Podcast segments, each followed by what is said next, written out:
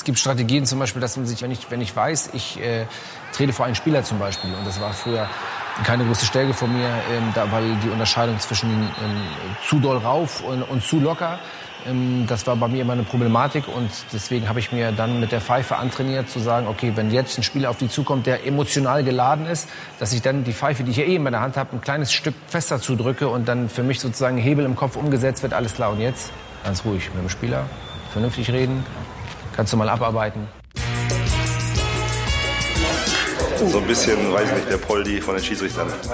Ja, also das ist schon mit ihm sehr gesellig, aber wenn es sein muss, dann geht es eben auch ernst. Guter Typ wirklich. Ich kenne Patrick seit 1998. 20 Jahre. 20 Jahre. Ja, und wir sind immer noch verheiratet. Und verstehen uns auch immer irgendwie noch. Komischerweise, Ja. Wir haben alles kurz Englisch. Und dann freut er sich. Und dann freut er sich wie so ein kleines Kind. Guck mal hier, hier, hier. Guck mal hier, hab ich gesehen, wie gefunden, ey. Ohrringe habe ich auch gehabt, hier zwei Ohrringe früher. Das war ja, rote Haare, alles, alles. Markhalle, Hamburg, alles durchgemacht.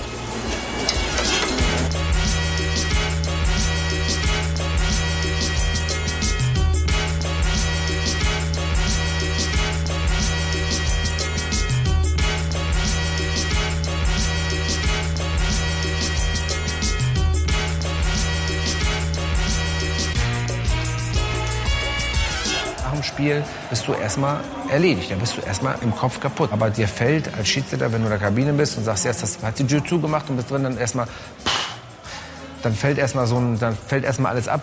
Das Urteil des Beobachters steht an. Ich kann mich ja selber gut einschätzen. Ja. sehr gut, sehr gut, sehr gut. Also, mal denn. Ja, Patrick, ähm, gru- grundsätzlicher Eindruck vom Spiel. Gute Beinwesen, gut laufen lassen, schöne, klare Leitplanken gesetzt, ähm, eine Körpersprache, wie man dich kennt, moderat, aber wirkungsvoll gesetzt. Waren auch knappe Situationen dabei, das war gut gelöst von euch, gutes Auge. Was soll man erwarten bei gefühlt 1000 Spielen Erfahrung an der Linie, Sascha? Oder? Eine Million, ey. Eine Million, ja. Ähm, in der kommunikativen Art und Weise das Spiel gut und ruhig begleitet. Auch das Gespräch mit dem Trainer war gut. Äh, da sieht man, dass du proaktiv und präventiv dabei warst und konzentriert bei der Sache. 2 zu 2 über das Schiedsrichterteam spricht sicherlich keiner mehr nach dem Spiel und das, das Beste rausgeholt. Gratulation, top gemacht. Beim Team. Danke. Natürlich freut man sich über ein gelungenes Spiel. Also es ist immer das, äh, ist immer das A und so, als wenn man hier nach Hause fährt und weiß, boah, das war nicht gut, das war nicht gut, das war nicht gut. Deswegen freut man sich schon und äh, ist da natürlich zufrieden, klar.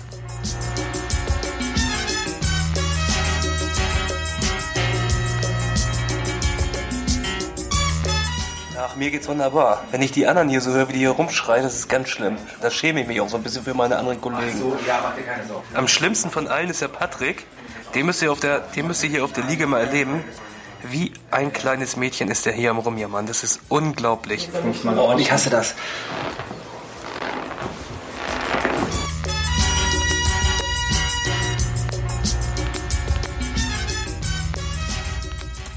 Einen wunderschönen guten Tag. Hier sind Colinas Erben. Mein Name ist Klaas Rehse und ich begrüße ganz herzlich Alex, den Poldi unter den Schiedsrichtern Feuerherd. Unter den Podcastern, oder? unter den Schiedsrichter-Podcastern. Das waren eben im Intro ein paar Ausschnitte aus einer Dokumentation des NDR. Die haben einen Schiedsrichter mal ein bisschen begleitet. Wer hat ihn erkannt, wer hat ihn nicht erkannt? Patrick Ittrich. Schiedsrichter, den auch Alex ja schon mal getroffen hat bei Bundesliga, danach schon berichtet hat, dass das ein sehr sympathischer Kollege ist. Und ich finde, in der Dokumentation kommt das auch noch mal rüber, dass er wirklich jemand ist, der mit einer großen Leichtigkeit durchs Leben geht irgendwie. Zumindest dann, wenn die Kamera an ist, immer einen lockeren Spruch drauf hat. Manchmal so ein bisschen überheblich sogar. Das finde ich ja sehr sympathisch auch, weil ich äh, da auch zu neige. Und ähm, ich fand aber die Idee gut, ihn einfach mal über so einen Zeitraum zu begleiten, auch wirklich sein miesestes Spiel seiner Karriere, Schalke gegen Wolfsburg am Anfang der Saison, nochmal Revue passieren zu lassen, dann aber auch mal so ein ganz normales Spiel zu begleiten, wo dann auch Knut Kircher auftauchte. Ähm, ja, also wer das noch nicht gesehen hat, der weiß jetzt schon sehr viel, was da passiert. ich glaube, dir hat's auch gefallen. Ja, vor allen Dingen, weil sie es geschafft haben, sehr nah ranzukommen und auch an sehr ungewöhnliche Orte zu kommen. Wenn man filmt, während Patrick Idrich gerade auf dieser Massageliege da liegt und, und durchgeknetet wird, was ihm offensichtlich manchmal Schmerzen bereitet und dann oben so durch diesen, durch dieses Guckloch irgendwie genau, schaut. Was, was sein Assistent ja vor allen Dingen angemerkt hat. Sascha Thielert, genau. Sascha Thielert. Ich möchte, möchte unbedingt einen Sascha Thielert Fanclub machen. Finde ich, also ich habe so gelacht und ich finde ihn so in seinem ganzen Auftreten, auch wenn er an der, an der Linie assistiert. Ich glaube, er ist mein, mein Lieblingsassistent. Wir haben ihn hier ja schon hinreichend gefeiert. Und Ja, es gibt, glaube ich, auch so eine Facebook-Fanpage für Sascha Thielert. Mist. Das, Ich wollte der Erste sein. Dann mache ich das die atmet so ein bisschen, atmet so ein bisschen. Thielert Ultras, genau. Es atmet so ein bisschen den Geist von Elf Freunde, diese, diese äh, Facebook-Fanseite, aber es gibt sie schon und er ja, aber ist elf tatsächlich, Freunde, elf Freunde war ja fake. Wir machen das jetzt richtig. Wohl den Hartmut Strampe-Schal hätte ich auch immer noch gern. Wir können eine richtige Sammlung aufmachen, ne? Eine Schiedsrichter-Fanschalsammlung. Nein, aber auf jeden Fall diese Doku sehr gut. Ähm, wir haben es auf allen Kon Kanälen eigentlich schon verlinkt, ähm, werden das aber auch unter dieser Episode nochmal tun. Wo wir jetzt aber am Anfang von Episode 98 von Colinas Erben sind, muss ich sagen, ich habe ein schlechtes Gewissen, Alex. Ich höre. Wir haben ja letztes Mal bei der 97. Folge unter dem Hashtag CE97 dazu aufgerufen, dass Hörerinnen und Hörer einfach mal ein Foto davon machen, wo sie gerade Colinas Erben hören. Mhm. Und ich habe nicht gesagt, dass die Leute das natürlich nicht machen, wenn sie Auto fahren. Wie viele, Au ich, ich, ich tadle euch, wer das im Auto gemacht hat, das macht man nicht. Man spielt nicht am Handy rum und macht vor allen Dingen keine Fotos. Ich denke, die haben alle angehalten vorher, oder? Einige haben das zum Glück dazu geschrieben. Unsere Hörerinnen und Hörer hör, halten an, bevor sie ein Foto machen, wenn sie im Auto sitzen. Da bin ich aber ganz sicher. Gut, es war auf jeden Fall, das war mein Fehler, weil ich das nicht extra gesagt habe. Das nehme ich auf meine Kappe. Aber ähm, dieses schlechte Gewissen wurde natürlich übertüncht davon, dass wir einfach unglaublich viele schöne Bilder bekommen haben. Also auch vor allen Dingen aus aller Welt. Die ersten kamen schon aus Asien, hatten wir gerade veröffentlicht. Äh, da kamen die ersten Bilder aus Asien, dann irgendwie, ich weiß gar nicht, Montevideo war dabei. Hast du noch was im Kopf? Ich habe es jetzt leider nicht mehr direkt rausgesucht vor dieser Episode, ähm, wo, die, wo die Bilder herkamen, aber es war international auf jeden Fall. Ich hatte zwischendurch mal so eine Aufstellung gemacht, aus welchen Städten das kam. Und da waren unglaublich viele dabei. Ich glaube, Moskau war auch dabei, wenn ich mich nicht irre. Rauma in Finnland. Irgendein finnischer Ort, genau. Rauma war das, sagst du? Ja, Okay. das auf jeden Fall. Und dann aber natürlich auch ganz Deutschland, ne? Leipzig, Kiel, ähm, irgendwie schrieb Pascal Ledün, ich guck's jetzt gerade nochmal nach, ähm, hat geschrieben, beim Brilleputzen der Kinder für die standesamtliche Hochzeit des Bruders meiner Lebensgefährtin in einer halben Stunde. Die lustigste Folge ever. Das ist gut. Liebe Grüße, Pascal. Ähm, also ich, ich scroll einfach nochmal durch, weil es so schön war. Ihr solltet das auch tun. Hashtag CE97 bei Twitter. Valencia, Berlin, Groningen in den Niederlanden, Mannheim, also Hamburg. Beste Grüße an Tobi Bayer, den Mann vom Einschlafen-Podcast. Also wirklich tolle Sache. Wir müssen das eigentlich irgendwo nochmal sammeln, dass das nicht verloren geht. Es ist ja schon unter dem Hashtag gesammelt, aber Ja, ich muss, glaube ich, nochmal die Grafik updaten. Ja, plus vielleicht müssen wir einfach mal so eine Karte machen, dass man diese Sachen dann sich einfach mal angucken kann. Das ist, glaube ich, die beste Idee, genau. Da sieht man, wo sich's bald. Vielleicht hat auch ein Hörer dazu Lust, das zu machen. Vielleicht so Valencia, schlecht. vielleicht nach Mailand, Oh. Teneriffa, eine Woche Sandstrand. Ja. Wir rufen jetzt dauerhaft dazu auf, wenn ihr nicht mit dem Auto unterwegs seid oder auf dem Beifahrersitz, dann gerne ein Foto. CE98, ähm, wo ihr gerade diese Episode hört. Das ist ein, eine große Freude gewesen. Es hat mir sehr viel Spaß gemacht, da diese ganzen Bilder zu sehen. Vielen Dank dafür. Dann hast du was zu berichten, denn du warst beim Auftaktspiel des dritten Spieltags Borussia Dortmund gegen Eintracht Frankfurt im Keller. Genau. Man nennt es offiziell Video Assist Center in Köln beim RTL. Im selben Gebäude von RTL, NTV und so weiter, ganz Also genau. es ist die, die Messe Deutz. Wenn man in Köln mit dem Zug ankommt, über den Deutzer Bahnhof fährt, dann ist es rechter Hand, wenn man rausguckt, sind da halt die Aufbauten, da ist ganz viel Werbung für die RTL Group und ihre äh, Sender und da hat halt dann der Deutsche Fußballbund beziehungsweise die Deutsche Fußballliga dann Räumlichkeiten angemeldet, äh, angemietet, wo dann die Schiedsrichter sitzen, die dann ihre Tipps geben. Du hast ja auch darüber geschrieben in der Schiedsrichterzeitung eine Reportage. Vielleicht kannst du für die, die es jetzt noch nicht gelesen haben, noch mal kurz so ein bisschen deine Eindrücke zusammenfassen. Was war für dich so am eindrücklichsten? Zunächst mal muss man dazu sagen, dass der Raum total voll war, obwohl es ein Freitagabendspiel war. Was daran lag, dass nicht nur das, nicht nur die, der Videoassistent und sein Assistent, in dem Fall Sven Waschitzki und der Videoassistent war Günther Perl, zugegen waren und die beiden Operatoren, sondern dass die anderen fünf Arbeitsplätze, die es dort gibt, auch alle besetzt waren. Denn DFB und DFL lernen gerade sämtliche Zweitligaschiedsrichter und alle Erstliga-Assistenten an in Sachen Videoassistenz, denn es könnte ja sein, dass der Videobeweis, der sogenannte, ab der kommenden Saison auch in der zweiten Liga eingesetzt wird. Momentan ist ja so ein Testlauf.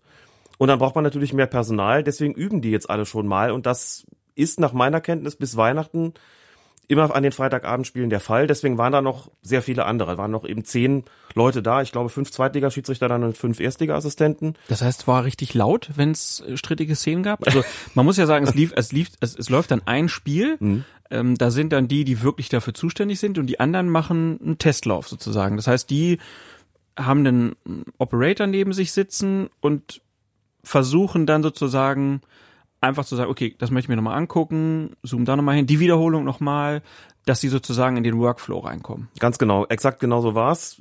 Sogar zwei Operatoren pro, pro Tisch, denn es gibt einen ersten Operator und den sogenannten Spotter, der in aller Kürze so für die Kameraperspektiven zuständig ist, die ganz, ganz selten gebraucht werden. Also sitzen da an jedem Tisch vier Leute, so war's dann auch. Und es hat tatsächlich Szenen gegeben, in denen es so ein, so ein nicht direkt einen Aufschrei gab, aber so ein, so ein Raunen. Also wo klar war, jetzt nochmal, bitte nochmal nachgucken. Da war dann letzten Endes nichts. Wie kann ich mir das Rauen vorstellen? Dass jemand reingerufen hat, check, check faul beispielsweise oder check ah, okay. rot oder sowas. Also nicht, nicht so ein Rauen wie nach einem politisch inkorrekten Witz. also so ein Oh. Doch, sowas hat schon auch gegeben. Okay. Natürlich, man kriegt das schon mit, wenn man ein V-Spiel beispielsweise sieht und sich überlegt, müssen wir da noch mal gucken, ob das möglicherweise platzerweisverdächtig war, dann gibt's da vielleicht auch schon mal ein Rauen ich hatte die ganze Zeit die Gelegenheit, den Funkverkehr mitzuhören im Schiedsrichter-Team, im Schiedsrichtergespann und natürlich auch die Unterhaltung unterhalb der, also innerhalb der, der Videoassistenten. Dazu muss man natürlich sagen, das, was die untereinander besprechen, kriegt der Schiedsrichter in aller Regel nicht mit. Ne? Der Videoassistent muss sich mit so per Knopfdruck einschalten oder zuschalten beim Schiedsrichter, wenn er dem was zu sagen hat oder wenn die sich unterhalten wollen und alles andere kriegen die nicht mit, aber ich habe es mitbekommen. Und alle anderen im Raum natürlich auch. Gibt's denn für den Schiedsrichter, der auf dem Feld steht, kommt das dann unmittelbar oder kriegt er so ein Klicken auf dem Ohr, dass er weiß, okay, da spricht jetzt der aus Köln? Ob es ein Klicken gibt, weiß ich offen gestanden nicht, aber das bekommt er natürlich mit, weil er die Stimme erkennt. Okay, das ist ein Argument. Andererseits, Stimmen sind ja auch ähnlich oder Klang könnte ja, also könnte man auch, könnte man denken, das, was ist Quatsch, der Videoassistent da? Oder meinst du, die erkennen sich dann wirklich so, dass man weiß, okay, da ist der Ittrich, der, der quatscht jetzt. Ja, die erkennen sich schon untereinander. Die kennen okay. sich ja alle schon lange und Günther Perl hat natürlich auch ein leichtes bayerisches Idiom. das hört man dann auch noch. Was mich sehr beeindruckt hat, muss ich sagen, wir werden ja jetzt dann im Laufe dieser Folge viel über das Thema, über die Thema, das Thema Videoassistenten wieder sprechen. Warum, warum das denn? Das haben wir noch nie gemacht. Was mich wirklich sehr beeindruckt hat, war die Geschwindigkeit und die Präzision, die da herrscht. Ich habe es ja jetzt wirklich mal in der Praxis mitbekommen es ist zwar kein Spiel gewesen, das jetzt besonders viele und besonders harte Herausforderungen bereitgehalten hätte für den Schiedsrichter und für den Videoassistenten. Günther Perl ist natürlich jetzt auch derjenige mit den meisten Einsätzen und ich glaube, Günther Perl ist die coolste Sau auf dem Erdball. Das war wirklich unglaublich. Die Ruhe, die dieser Mann hat, der sitzt da in seinem Stuhl auch relativ locker, habe ich so den Eindruck gehabt, und schnellt dann so nach vorne, wenn er merkt, da kommt jetzt gerade irgendwas. Die sitzen ja auch, das müssen wir nochmal sagen, in den Trikots da. Das war auch ganz interessant. Die waren natürlich alle schon länger da an den, diesen Freitagen. Hattest du auch ein Trikot an? das hätte noch gefehlt, ne? Welches darf es denn sein? Das neue Schwarze habe ich ja jetzt. Das hätte ich dann noch anziehen können. Also das Trikot, das die tragen. Also jetzt trägst du eins. Das können wir für die Hörer sagen. Wie immer, Alex in kurzer Hose mit Trikot. Full Kit Wanker heißen die, ne? so nämlich Das müssen wir jetzt natürlich fotografisch dokumentieren. Na, okay, schauen wir mal. Können wir ja machen auf unserem neuen Instagram-Account. Ja, genau. Colinas Erben. Vielleicht sollten wir da CE98, Hashtag CE98 bei Instagram diesmal. Ja, warum nicht? Dann filmen wir das da wenigstens, ne? Tut sich da mal auch mal ein Tut bisschen sich was. aber was. Packt es in eure Stories, dann können wir die retweeten oder wie das heißt. Wie heißt es, wenn man eine Story teilt? Story teilen wahrscheinlich. Okay, aber äh, Entschuldigung, ich wollte dich gar nicht unterbrechen. Also die sitzen da in ihren Trikots und Günther Perl, wo du sagst, die coolste Sau. Wir verzichten auf Wortspiele mit Perlen und Säue. Aber du stimmt. bist du bist großer Fan. absolut großer Fan. Die Geschwindigkeit und Präzision waren wirklich ganz enorm. Ich bin ja, was das betrifft, im Grunde genommen auch Laie. Ne? Ich stehe dahinter und gucke halt auf eine Szene. Da gab's genügend, bei denen ich, glaube ich, noch nicht mal einen Verdacht gehabt hätte, dass da jetzt vielleicht ein Check auch nur in Betracht kommt. Da hat er das schon dreimal gerufen gehabt, dann hat der Operator schon längst die Szene eingefroren gehabt, schon längst zurückgespult. Dann guckten die da drauf und guckten nochmal drauf und haben das verlangsamt und vergrößert und hast du nicht gesehen. Und ich stand dahinter und habe gedacht, ich komme überhaupt nicht hinterher. Also es geht wahnsinnig schnell. Jetzt bin ich vielleicht auch nicht der allerflotteste, was sowas betrifft. Das gebe ich auch offen zu. Also Nur das, Oberliga halt, ne? Ja, genau, eben nur Oberliga. ich war, glaube ich, immer ganz gut darin, Entscheidungen zu verkaufen. Ob ich das dann immer so genau gesehen hatte oder nicht, stand auf dem anderen Blatt. Aber wenn du das nicht kannst, dann musst du halt blöffen. Ich glaube, Genau. das ist mir ganz gut gelungen. Der, der, der es am allerbesten konnte, seine Entscheidung zu verkaufen, war Pierluigi Colina. Ja, bei dem glaube ich aber Keiner, auch, keiner konnte seine Entscheidung so gut verkaufen wie er. Da hat auch keiner gesagt, oh, Herr Colina, sind Sie sicher? Da gab es keine Unsicherheit. Ne? Zumindest der keine hat immer alles gesehen. Er hat immer alles gesehen. Röntgenblick. Genau. Und die Unterhaltung schon im Schiedsrichterteam fand ich natürlich sehr, sehr spannend.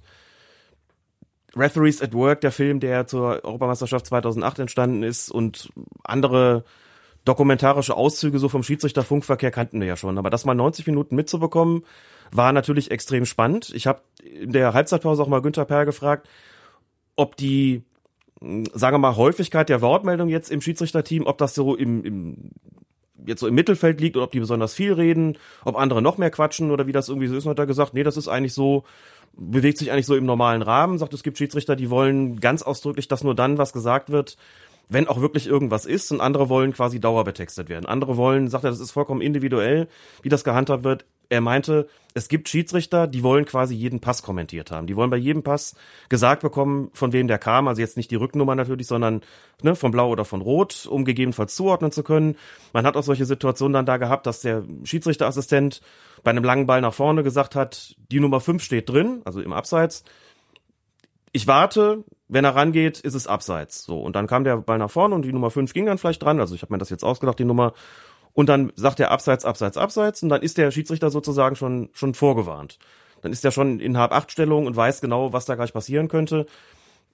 Wenn es ein absichtliches Zuspiel von einem Verteidiger zu seinem Torwart mit dem Fuß kam, das ist ja so eine Situation, da darf der Torwart den Ball nicht mit den Händen berühren. Dann haben die bei jeder, bei jeder Situation, in der das der Fall war, Rückpass gerufen.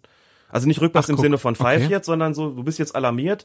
Wenn der den jetzt in die Hand nehmen sollte, das ist natürlich kein einziges Mal passiert, Mhm. dann musst du pfeifen. Also solche Dinge sind da gesprochen worden. Wie gesagt, Abseitsvorankündigungen. Natürlich bei Zweikämpfen äh, in ihrem Anzeigebereich ist kommentiert worden. Für mich war das nichts weiter, weiter, weiter oder eben faul, faul, faul. Auch immer häufiger. Wichtig dabei auch, sie sollen nach Möglichkeit keine Negativformulierungen verwenden. Also beispielsweise nicht sagen, kein Abseits, wenn der Ball da Mhm. vorne reinkommt, denn es kann immer sein, dass so die erste Silbe verschluckt wird vom Funk oder vielleicht nicht so hörbar ist für den Schiedsrichter und dann denkt der, der hat Abseits gesagt und dann pfeift er.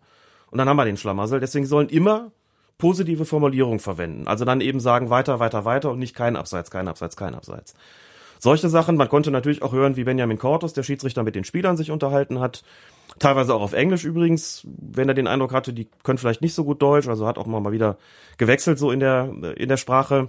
Und auch natürlich die Anspannung spüren können, die da so auf dem Platz ist. Und dann gab's halt die Situation nach den Toren.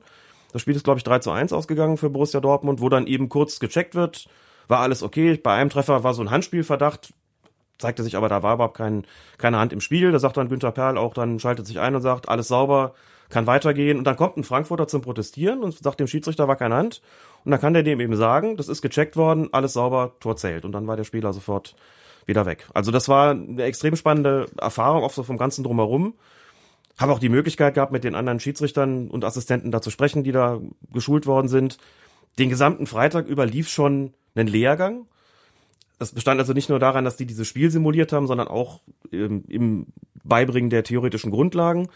Und ich hatte für die Schiedsrichterzeitung des DFB dann auch noch die Gelegenheit, ein Interview mit Jochen Drees zu machen, also dem Projektleiter Videobeweis ähm, seit einiger Zeit, der übrigens auch ein sehr netter, sehr freundlicher und sehr zugewandter Mensch ist. Das war von Anfang an eigentlich sehr angenehm, mit ihm zu reden und ähm, ich habe mich da auch sehr willkommen gefühlt in diesem Video Assist Center. Also auch so ein bisschen eine Stilveränderung in der Führung der Schiedsrichter, würde ich sagen. Was ich jetzt äh, bemerkenswert fand in deinen Ausführungen ist, dass es Schiedsrichter gibt, die sich andauernd erzählen lassen, von wem ein Pass kommt. Ja. Das heißt ja dann schon, dass sich durch den Videoassistenten schon krass was verändert hat. Also weil das hattest du ja früher nicht. Da musstest du ja dann im Zweifelsfall Kontakt mit deinem Assistenten aufnehmen, wenn du dir nicht sicher warst.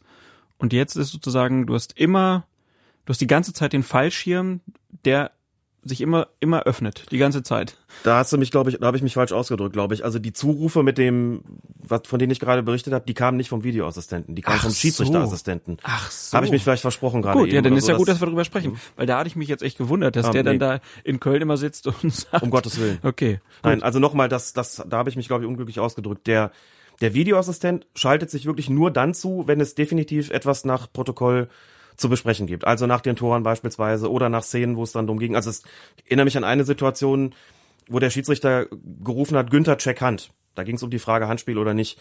Ähm, Also Günther Perl, Günther genau. check bitte mal, ob das ein Handspiel Prüf's auf dem war. Handspiel war, sagte auch gleich, ich habe keins gesehen, machte also direkt klar, ich habe die Szene beurteilt, ich habe kein Handspiel wahrgenommen, aber Wichtiger bitte trotzdem, wichtiger Punkt, bitte trotzdem prüfen. Günther Perl war bereits dabei und konnte auch in wirklich Blitzgeschwindigkeit dann rückmelden, kein Handspiel, kann weitergehen. So läuft das dann und was der, was Günther Perl mit seinem Assistenten, also dem, dem, ähm, dem AVAR, wie die Abkürzung ist, Assistant Video Assistant Referee, das war ähm, Sven Waschitzki in diesem Fall.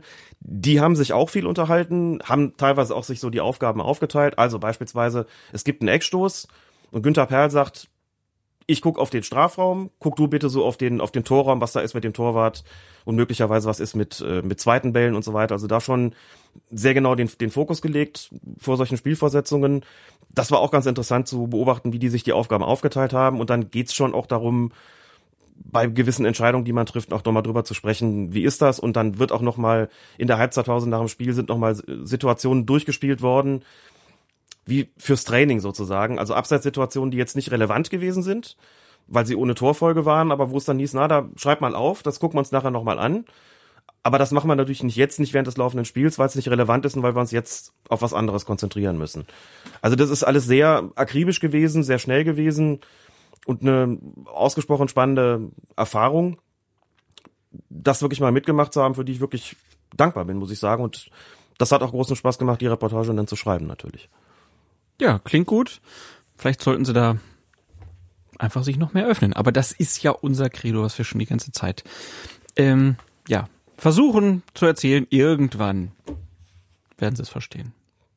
Dass Offenheit das beste Mittel, das beste Mittel ist, um Verständnis äh, zu bekommen. Wir werden zumindest, was das Thema Transparenz betrifft, auch darüber sprechen in dieser Episode, denn es hat ja einige Ausgaben gegeben von Ich erklär's mal, also der Reihe des DFB-Schiedsrichterausschusses im Internet. Jochen Drees und Lutz Michael Fröhlich haben sich einige Mal erklärt nach Spielen und das fand ich sehr gut. Das ist sehr detailliert auch erläutert worden teilweise. Das ist nur die Frage, wer, Echter das, Fortschritt. wer das liest.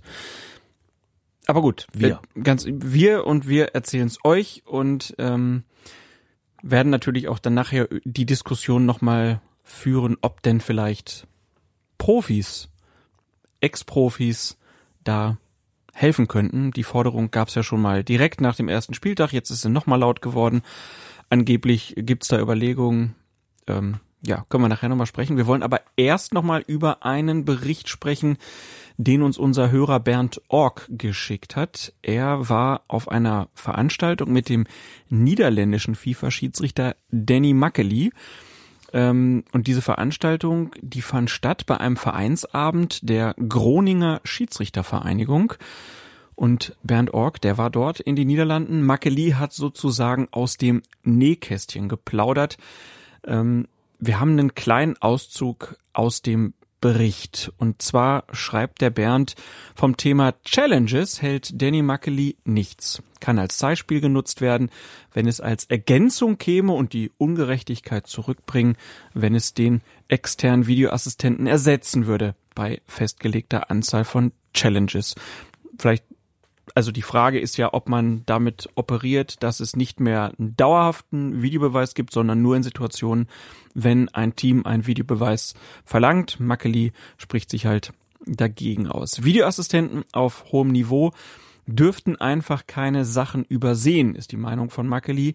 Selbiges war übrigens auch sein Argument beim Thema Tor aus unberechtigten Einwurf beziehungsweise Ecke beziehungsweise Freistoß darf einem Top-Schiri einfach nicht passieren. Daher auch zu Recht kein Thema für den Videoassistenten. Hier kam dann aber die meiner Meinung nach interessanteste Erkenntnis des Abends, schreibt Bernd, auch wenn es offiziell nicht darf, sagen die Videoassistenten wohl dem Schiri, wenn eine Freistoß bzw. Eckball bzw. Einwurfentscheidung falsch war.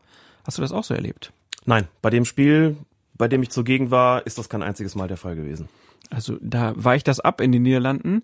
Ähm, Mackeli hat das auch mit Videos von der WM und der Eredivisie, Eredivisie heißt die, der ersten ja. niederländischen Liga unterlegt. Also da gab es Videomaterial, wo diese Entscheidungen unterstützt wurden von den Videoassistenten. Mackeli meinte, dass er persönlich auf dem Feld in so einer Situation besonders kleinlich auf die Szene schaut und wenn möglich die unberechtigte Standardsituation dann sehr schnell wieder behebt. Beispielsweise abpfeifen für irgendeinen Schubser, den es immer gibt. Des Weiteren erzählte er, dass die Vorgabe an, also das nur vielleicht nochmal kurz erklären, das heißt, da wird dann wenn gemerkt wird, oh, das hätte kein Freistoß ja. sein dürfen, dann wird mit Schiedsrichtertaktik gearbeitet und dann von der anderen Mannschaft irgendein kleines Vergehen genommen, was dann sofort unterbunden wird, damit sozusagen aus diesem Freistoß, der unberechtigt war, kein Vorteil entstehen kann. Das hat man auch im Amateurfußball ziemlich häufig, wenn man als Schiedsrichter taktisch so ein bisschen versiert ist. Ich habe das eigentlich auch immer so gehandhabt. Das darfst du natürlich offiziell nicht kommunizieren, ist aber immer ein guter Tipp. Also nur ein klassisches Beispiel. Schiedsrichterassistent zeigt Eckstoß an, obwohl sich schon Verteidiger wie Stürmer in die andere Richtung bewegen und eigentlich allen auf dem Platz klar ist, äh, das kann jetzt kein Eckstoß gewesen sein. Ich habe es als Schiedsrichter vielleicht nicht klar gesehen, folge dann meinem Assistenten, vielleicht auch um ihn nicht im Regen stehen zu lassen in der Situation, merkst aber schon so insgesamt, das ist wahrscheinlich nicht ganz richtig gewesen so. Und dann, wenn der Eckstoß reinfliegt, dann hast du ja ständig dieses Gewurle im Strafraum und dann einfach mal zu pfeifen und da mal unbestimmt mit dem Finger reinzuzeigen, ja, ja, da ist geschoben worden, jetzt geben wir Freistoß, das akzeptiert auch jeder, weil dann gucken alle so ein bisschen, wer ich.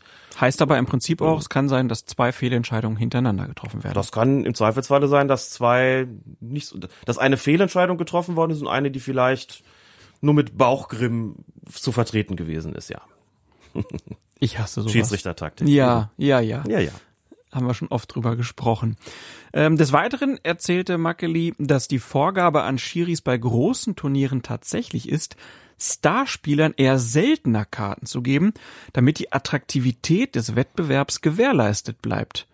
Schiris, die sich nicht daran halten, werden nicht mehr eingesetzt bzw. bekommen keine schönen Spiele mehr sieht Makeli auch ganz, ganz pragmatisch. Er ist Arbeitnehmer und FIFA und UEFA wollen nun mal eine andere Linie als der KNVB, also der niederländische Fußballverband.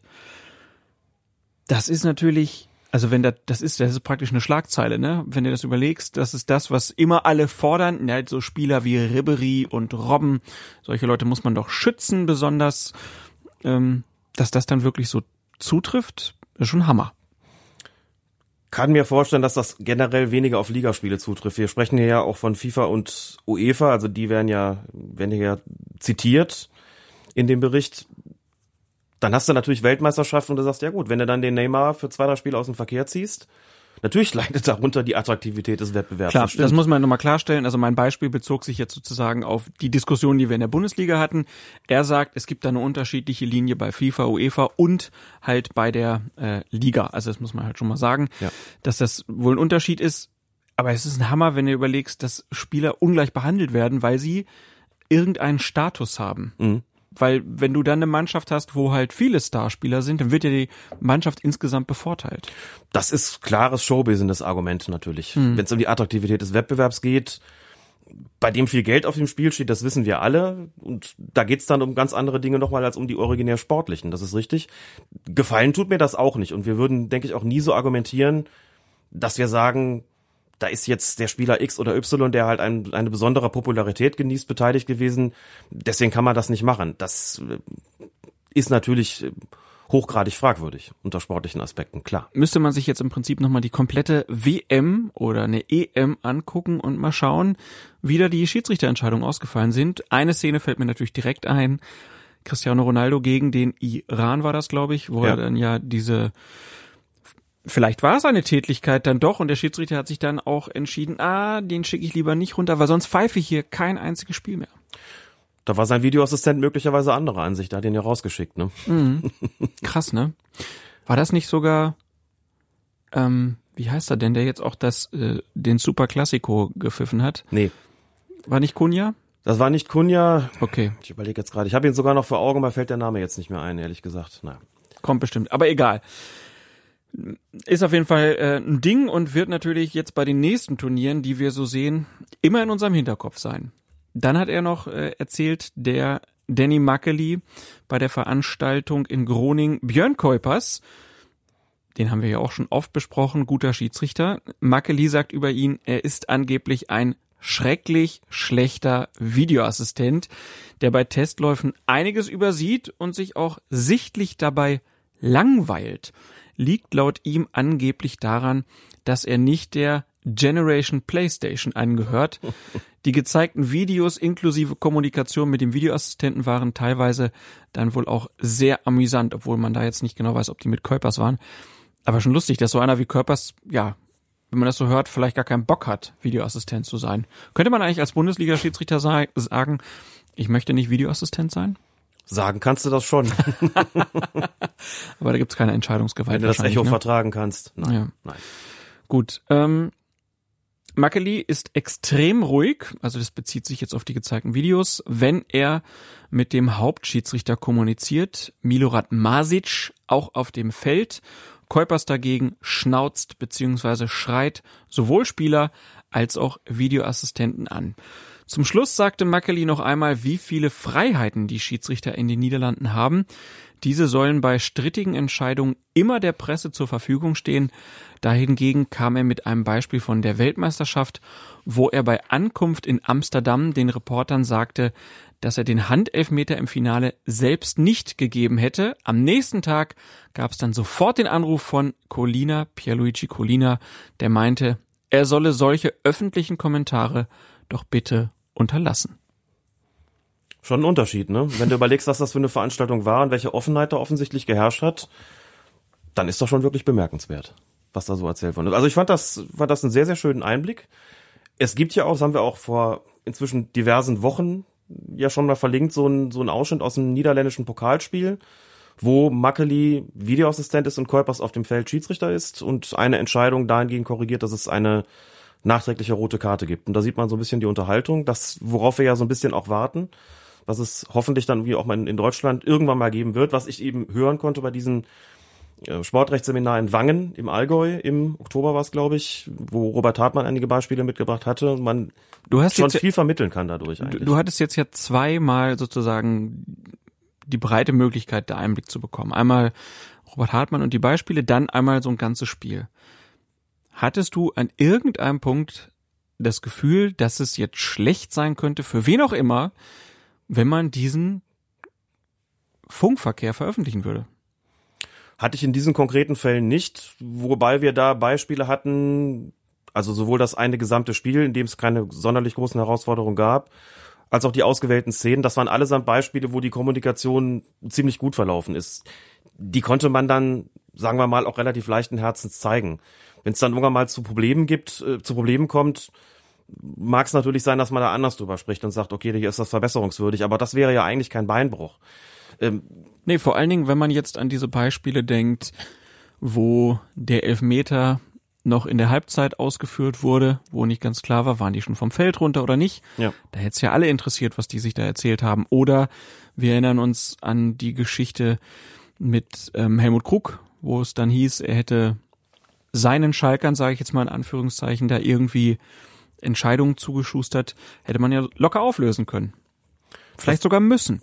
Hätte man, grundsätzlich bin ich auch der Ansicht, dass die, die Toleranz gegenüber Fehlern steigen würde, wenn man da mehr veröffentlichen würde. Das betrifft ja so eine Entwicklung im gesamten Schiedsrichterwesen. Ich bin ja auch noch in dem Geist aufgewachsen, der ungefähr so gelautet hat, bitte nichts erklären, bitte sich nicht in irgendeiner Form äußern, das ist immer ein Zeichen von Schwäche und es schadet der Autorität auf dem Platz. Ich denke, die Zeiten haben sich geändert. Das, ich spreche auch noch von Zeiten, in denen es keine Social Media beispielsweise gab, in denen das alles nicht so transparent war, in denen weniger Kameras im Stadion zugegen waren. Da hatte der Schiedsrichter auch nochmal eine ganz andere Stellung. Und ich glaube, dass wir inzwischen so weit sind, dass man sagen kann, wenn man damit offen umgeht, insbesondere mit Dingen, die eh schon jeder gesehen hat und sich da transparent gibt, dann kann man dadurch eigentlich nur gewinnen selbst an Stellen, wo man sagt, okay, das ist jetzt für die Schiedsrichter oder Videoassistenten vielleicht ein bisschen unangenehm, dass da jetzt was rauskommt, dass jeder, dass die Kommunikation nicht so ganz optimal gewesen ist, aber eigentlich glaube ich, dass das so, wenn man das im Gesamten sieht, ein Fortschritt wäre, wenn man da deutlich mehr Transparenz zeigen würde. Wir werden ja nachher noch drüber sprechen, wahrscheinlich. Aber lass uns doch mal einfach diese Beispiele vom letzten Bundesligaspieltag kurz aufgreifen, wo es einmal die Entscheidung in Berlin gab, dass es dann kein Elfmeter für Frankfurt gab und es gab einmal in Hannover die Entscheidung, dass es einen Elfmeter für Mainz gab und bei beiden Entscheidungen kann man hinterher sagen, naja, eigentlich mit Blick auf die Bilder fragt man sich, warum der Videoassistent nicht eingegriffen hat. Mhm. Das wäre doch eigentlich, eigentlich müsste man das ja veröffentlichen, um dann halt auch dem Aufschrei, der dem folgte, halt auch was entgegensetzen zu können. Oder es ist halt wirklich so katastrophal gelaufen, ähm, dass man sagt, oh, da würde jetzt aber jemand sein Gesicht verlieren. Aber ich glaube, selbst dann einfach das zu veröffentlichen und das dann zu erklären, wäre immer noch der richtige Schritt, weil dann auch man besser nachvollziehen kann, was halt für eine für einen Druck da herrscht, was man vielleicht auch in der Situation falsch machen kann. Ja, das Verständnis würde möglicherweise steigen. Jochen Drees hat sich ja auch zu beiden Szenen geäußert, ohne den Funkverkehr zu veröffentlichen, hat aber in beiden Fällen was dazu gesagt, wie die Kommunikation zwischen Schiedsrichter und Videoassistent, beziehungsweise im Fall von Berlin Videoassistentin, konkret abgelaufen ist und hat auch relativ deutlich gesagt, im Falle von Mainz gegen Hannover, dass die Kommunikation nicht optimal war. Er hat nicht gesagt, was da konkret schiefgelaufen ist, sagt nur Robert Hartmann, hat vom Videoassistenten nicht die Informationen bekommen, die er eigentlich benötigt hätte, um die Entscheidung zu korrigieren, also um zumindest ein Review am Spielfeldrand durchzuführen und dann den Strafstoß zurückzunehmen, was aus der Sicht von Jochen Drees auch die richtige Entscheidung gewesen wäre mhm. und hat im Falle von Berlin gegen Eintracht Frankfurt bekannt gegeben, dass der Schiedsrichter, können wir nachher nochmal drüber sprechen, eben gesagt hat, er hat einen freien Blick auf den Zweikampf gehabt, hat sich entschlossen, bewusst entschlossen, dort keinen Strafstoß zu geben, weil er sagt, ich habe gesehen, dass irgendwo beide gehalten haben, reicht für mich nicht. Und er sagt, dann ist die Eingriffsschwelle für die Videoassistentin sehr hoch gewesen, denn er hat ja deutlich gemacht, er hat eigentlich alle Informationen, die er braucht. Natürlich kann man dann drüber streiten und kann man sagen, wenn man drauf guckt, das ist aber trotzdem ein Strafstoß. Da sagt Jochen Drees auch nichts anderes. Aber die Erklärungen sind ja sehr hilfreich gewesen. Auch wenn ich den Ansatz, der da inzwischen ähm, gefahren wird, was so das Thema, wie viel Informationen hat der Schiedsrichter muss er bekommen, da werden wir auch noch drüber zu sprechen haben, inzwischen so ein bisschen zweifelhaft finde, weil ich das Gefühl habe, es wird jetzt gerade unglaublich kompliziert. Und man kann eigentlich, wenn so ein, so ein der Videoassistent eingegriffen hat oder auch nicht gar nicht mehr so genau sagen, hat er das jetzt irgendwie nicht gesehen oder wie viel Information hat der Schiedsrichter oder war es jetzt ein klarer Fehler oder hat ihm nur eine Information gefehlt? Das ist kompliziert geworden und ich glaube, das ist nicht unbedingt im Sinne des Erfinders, wenn man draufschaut von außen und schon raten muss, wie das Ganze eigentlich abgelaufen ist. Umso wichtiger wäre dann Transparenz, stimmt. Ich merke, wir müssen es doch mehr anhand der Beispiele machen und ich würde vorschlagen, deswegen gehen wir jetzt mal in die Bundesligaspieltage oder hast du noch was? Eins, erhebt den Finger. Genau, eins habe ich noch, das wollte ich eigentlich schon anschließen vorhin an die Erzählung nach dem nach der Sache mit dem mit dem Kölner Keller, denn ich hatte jetzt auch mal die Gelegenheit, so ein Headset zu benutzen. Stimmt, das hast du, äh, du hast ein Foto davon gemacht. Du hast mit Tobias Altehänger, der genau vor viel zu langer Zeit mal Gast war. Das die können wir mal wieder einladen. Bin ich auch der Meinung, ne? auf jeden Fall. Auf jeden Fall, der hat äh, mit dir zusammen ein Spiel geleitet und ihr hattet Headsets. Wie war's? Er hat in der Bezirksliga gepfiffen, er hatte die Headsets neu, hat gesagt, ich würde die gerne mal in einer unteren Klasse ausprobieren, bevor ich damit in meine höchste Spielklasse gehe. Was kostet sowas? Um mich mal dran zu, zu gewöhnen. Oh, das habe ich selber gar nicht im Kopf. Es sind einige hundert Euro. Ist auf jeden Fall noch dreistellig. Diese Funkfahren-Sets sind aber übrigens auch sehr teuer. Also insofern ist das jetzt ähm, nichts, was irgendwie ungewöhnlich wäre. Ich weiß nicht, irgendwas zwischen 400 und 600 Euro kostet, glaube ich, so ein Headset. Gibt wow. unterschiedliche Anbieter natürlich. Ja. Die auch unterschiedlich funktionieren. Er hat gesagt, ich will die da mal testen. Na, klar ist das in der Bezirksliga so. Gab es so ein paar Stimmen von Schiedsrichtern anschließend auf Twitter, die gesagt haben, hört mal Leute, in der Bezirksliga mit Headsets, ist das nicht wirklich ein bisschen over the top? Kann man natürlich so sehen, aber zum Ausprobieren war es wirklich gut. Und wir haben uns natürlich vorher auch drüber unterhalten, wie soll denn eigentlich kommuniziert werden. Da fand ich zumindest für mich diese Erfahrung da aus dem Video Assist Center in Köln ziemlich hilfreich, weil ich da 90 Minuten zugehört hatte, wie die quatschen. Mhm. Und habe dann einfach mal beschlossen, auch vorher mit Tobias drüber gesprochen, dann versuche ich das mal ähnlich zu machen. Ich habe also auch ständig Rückpass gerufen, wenn da so ein Zuspiel zum Torwart kam. Ne? Oder, ja, aber gut. ich habe zum Beispiel den Fehler gemacht, das ist mir, da habe ich gemerkt, dass es mir nicht so leicht gefallen ist ich habe häufig gerufen, kein Abseits. Ah. Jetzt ist es natürlich auch ein Unterschied, ob du in der Bezirksliga unterwegs bist, wo es nicht besonders laut ist, mhm. außenrum. Das hat er auch trotzdem verstehen können, oder ob du in der Bundesliga stehst, aber. Du hättest ja sonst auch die Fahne vielleicht gehoben. Ich hätte natürlich sonst auch die Fahne gehoben, aber wollte ihm damit auch die, die Sicherheit geben, hier ist nichts passiert. Ne? Und ich muss auch keine, keine freie Hand anzeigen. Wir hatten tatsächlich eine Situation, wo die Frage war, faul ja oder nein, innerhalb oder außerhalb des Strafraums. Auf meiner Seite habe für mich klar gesehen, das war zwar an der Strafraumgrenze, aber für mich aus meiner Wahrnehmung heraus innerhalb des Strafraums konnte ihm das auch sagen, was für ihn dann bedeutet hat, nach dem Pfiff konnte er sofort auf den Punkt zeigen. Hätte er mutmaßlich sonst vielleicht, oder hätte er vielleicht sonst auch getan, aber so war halt klar, okay, er hat es innerhalb des Strafraums wahrgenommen, sein Assistent auch. Quasi doppelte Sicherheit und damit halt ein Strafstoß, wo man dann auch sagen kann, okay, haben, vier Augen haben das jetzt hier klar gesehen. Extreme Umstellungen, weil man wirklich die ganze Zeit fokussiert sein muss. Man hat im Prinzip kaum noch Phasen als Assistent, in denen man abschaltet oder so ein bisschen zurückfährt. Also auch nicht, wenn sich das Spielgeschehen in der anderen Hälfte abspielt. Wir haben auch viel miteinander geredet. Das mag auch so ein bisschen der Tatsache geschuldet sein, dass es für uns beide eben neu gewesen ist und man vielleicht, wenn man was Neues ausprobiert, ist man, dann beansprucht man das Spielzeug immer noch mal ein bisschen besonders stark. Alex, alles gut? Ja, Tobi, alles klar. Bei dir? Ja, läuft, alles gut. So wie so zu Hause. Ja. Du, ich muss noch, ich muss noch Äpfel kaufen. Denkst du mir dran? Klar, klar. Aber, aber es war auch insofern hilfreich, vielleicht noch ein, zwei ganz kurze Sätze dazu. Hilfreich auch für mich mitzubekommen, wie redet Tobi mit den Spielern auf dem Feld? Mhm. Ist der freundlich zu denen? Braucht es mal eine etwas energischere Ansage? Also wie redet er mit denen auf dem Feld? Das nehme ich auch schon mit. Zum einen für meinen eigenen Umgang mit den Spielern beispielsweise. Zum anderen kriege ich auch ein bisschen mehr mit, wie ist denn so der, der Spielcharakter hinsichtlich des Verhältnisses zum Schiedsrichter? Wo sind möglicherweise die Problemspieler? Wie reden die eigentlich mit dem? Das ist auch für mich total wichtig zu wissen. Der hat den Siebener eben vielleicht angesprochen, eben ermahnt. Der hat schroff reagiert. Dann weiß ich schon, okay, das ist so ein Kandidat, wenn der gleich zu mir rauskommt und gegen eine Abseitsentscheidung meckert oder weil ich nicht gewunken habe oder was auch immer, dann muss ich entsprechend reagieren. Also das mitzubekommen war, war eine schöne Sache und die Irritation bei den Spielern teilweise wahrzunehmen, war auch lustig, denn ich war direkt vor der Bank der Heimmannschaft. Und da sagte dann irgendwann mal jemand, also in der Spielunterbrechung, wo wir uns unterhalten haben, sagte der, das ist schon sehr gewöhnungsbedürftig, dass der Schiedsrichterassistent hier die ganze Zeit Selbstgespräche hält. ja gut, aber das ist mir noch gewöhnt. Die Leute laufen doch durch die Stadt und führen Selbstgespräche, weil sie angeblich genau. telefonieren. so ungefähr muss das auch. Die meisten Leute so telefonieren, glaube ich, übrigens nicht. Die reden nur mit sich selbst. Die reden dann wahrscheinlich mit sich selbst ja, und damit sie nicht angesprochen werden. Ja. Wie in der Mixed Zone die Fußballer, so ist das bei den Leuten in der Stadt auch. Ja, wahrscheinlich, ne? Und der ja. Feuerherd, der macht das jetzt auch, wenn er an der Linie steht und kein Headset hat. Er redet und redet und redet. Ja, das, ich habe normalerweise eins, deswegen rede ich jetzt mal ein bisschen mit mir selbst. Genau. Aber Nein, wie, ist da, wie, wie, also over the top hast du gesagt in der Bezirksliga, würdest du sagen, ist es oder ist das eigentlich was, wenn man die Möglichkeit hat, sollte man es auch nutzen, weil es unglaublich hilfreich ist? es ist ja wie mit vielen technischen Neuerungen. Am Anfang sagen alle, das brauchen wir da doch nicht und inzwischen ist es dann Standard. Also am Anfang galt das natürlich auch für diese, für diese Funkfahnen. Da hieß es dann auch, ja, das haben die in der Bundesliga, dass es dann eben piept, ne, am, am Oberarm, das brauchen wir doch irgendwie in den unteren Klassen nicht. Dann ging das irgendwann runter bis in die Verbandsliga und inzwischen haben das die meisten, glaube ich, die meisten Bezirksliga-Schiedsrichter haben, arbeiten auch mit diesen Funkfahnen.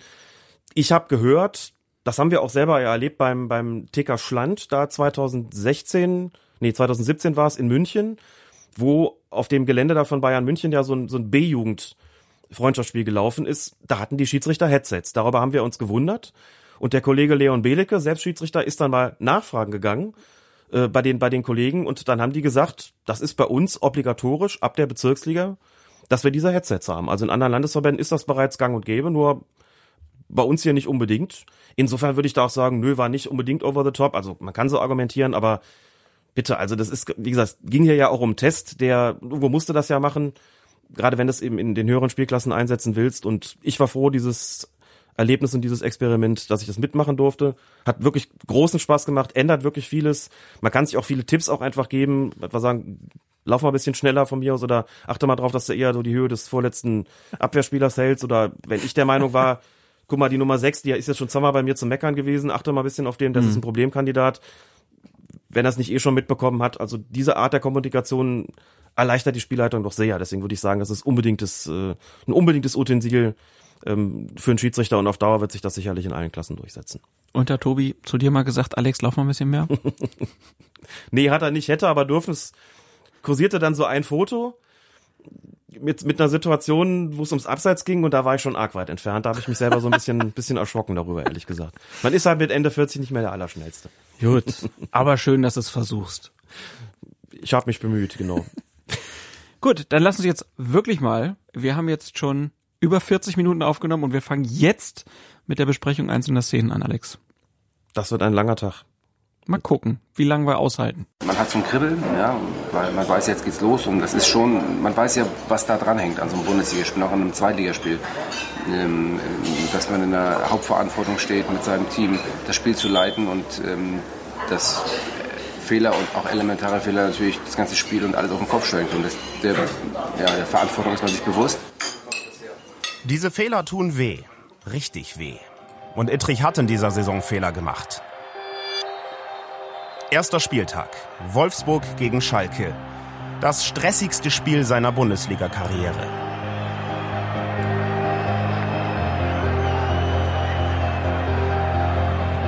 Gebrauchter Tag am Ende, würde ich sagen. Am Ende gebrauchter Tag.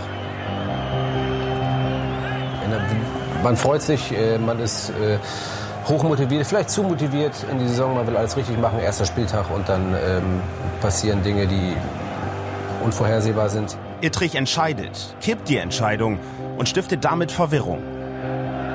Thema Videoassistent, Videobeweis ist wirklich das Thema dieses ersten Spieltags. Hier ja auch zweimal eingesetzt. Einmal rote Karte gegen Nastasic und dann der Platzverweis gegen Wechos zurückgenommen. Ittrich verliert seine Linie, wirkt genervt. Solche Spiele hast du, ich weiß nicht, also ich kann noch nicht mal sagen einmal im Jahr, die hast du vielleicht einmal in drei Jahren und vertauscht am Ende auch noch die Karten. Jetzt hat jeder gesehen, dass ich Mensch bin. Äh, jeder gesehen, dass man emotional als Schiedsrichter reagieren, äh, reagieren kann, dass man auch mal die Karten verwechseln kann in einer hochemotionalen und hochbrenzligen äh, Situation. Hochemotional auch die Diskussion mit dem Gästetrainer.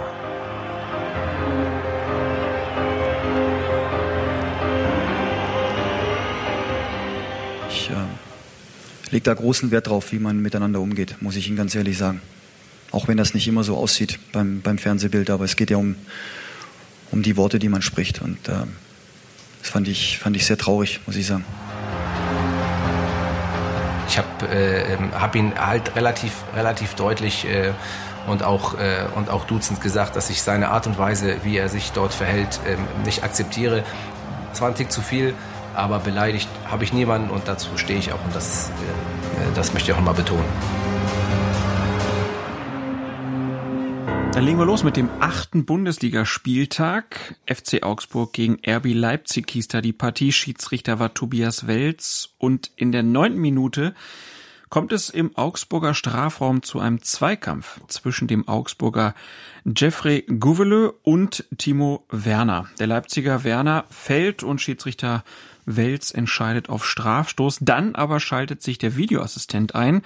Welz eilt in die Review Area und es dauert fast fünf Minuten, bis dann das Ergebnis der Prüfung feststeht. Es lautet kein Elfmeter, sondern indirekter Freistoß für Augsburg wegen einer Abseitsstellung von Jean-Kevin Augustin in dieser Angriffsphase, die mit dem Strafstoßpfiff endete.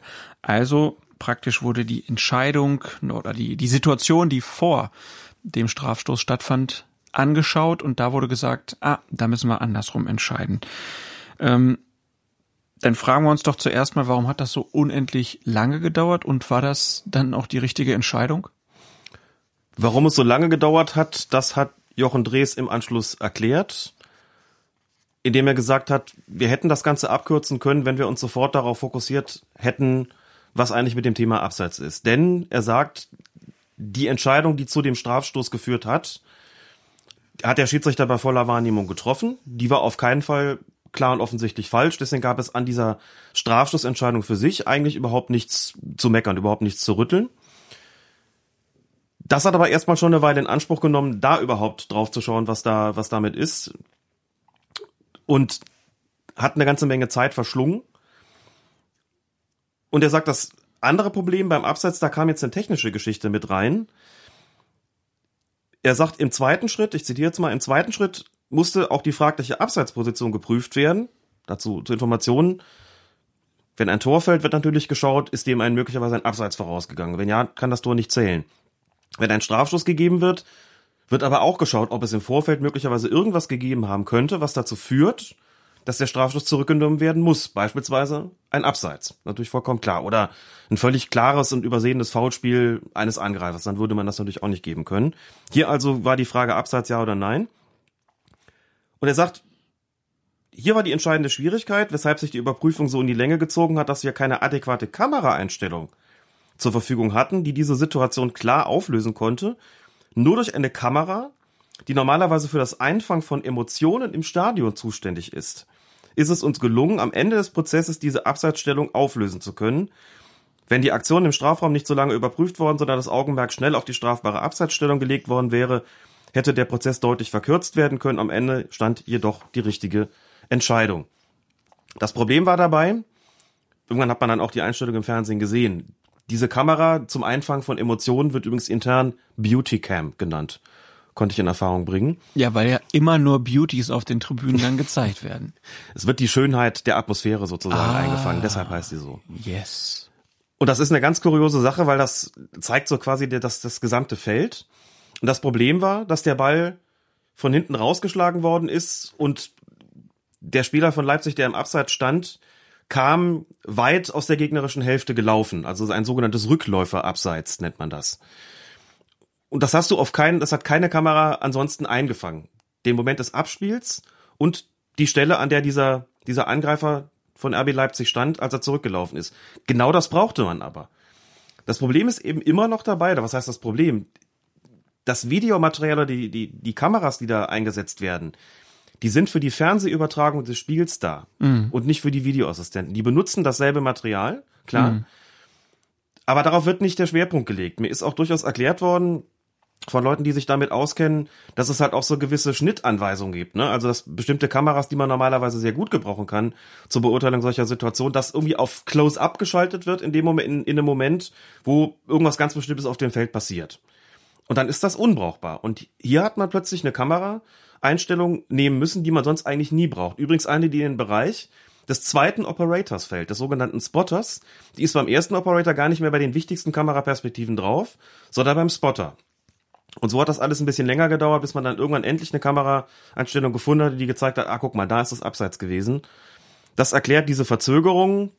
Und dazu kam eben noch, dass vorher etwas geprüft worden ist, was, oder, dass es ein, ein, ein Review veranlasst worden ist an einer Stelle, dass man so checkt, ob es Strafstoß war oder nicht, ist ja klar. Aber ein Review ist veranlasst worden in einer Situation, wo man sagt, nee, daran ist eigentlich nicht zu rütteln. Wir kümmern uns jetzt ganz ums Abseits und dann hätten wir vielleicht auch nicht, keine Ahnung, viereinhalb Minuten gebraucht, sondern vielleicht nur anderthalb oder sowas. Also brauchen die Videoassistenten eigentlich eigene Kameras? Das wird sich, weiß ich nicht, ob sich das irgendwann mal, mal einrichten lässt, aber sie greifen auf das Fernsehmaterial zu. Hm. Und manchmal entsteht eben die Situation, dass das nicht sofort, nicht ausreicht oder zumindest nicht sofort ausreicht. Dass man wirklich richtig lange suchen muss. Aber so ist das, genau. Jetzt habe ich schon gehört, ich hoffe, ich gebe jetzt keinen Blödsinn wieder. Es gibt ja bei manchen Spielen, ich glaube, zumindest bei den Top-Spielen des jeweiligen Spieltags, diese Taktik-Cam, ne? Diese mhm. zentrale Kamera, die, glaube ich, auch immer das gesamte Spielfeld einfängt. Ja, hat man bei der WM ja zum Beispiel dann auch, ne? Und dann kannst du, konnte man sogar dann halt, ich weiß noch, bei den öffentlich-rechtlichen könnte man sich im Internet dann die ganze Zeit nur diese Kamera angucken. Ja.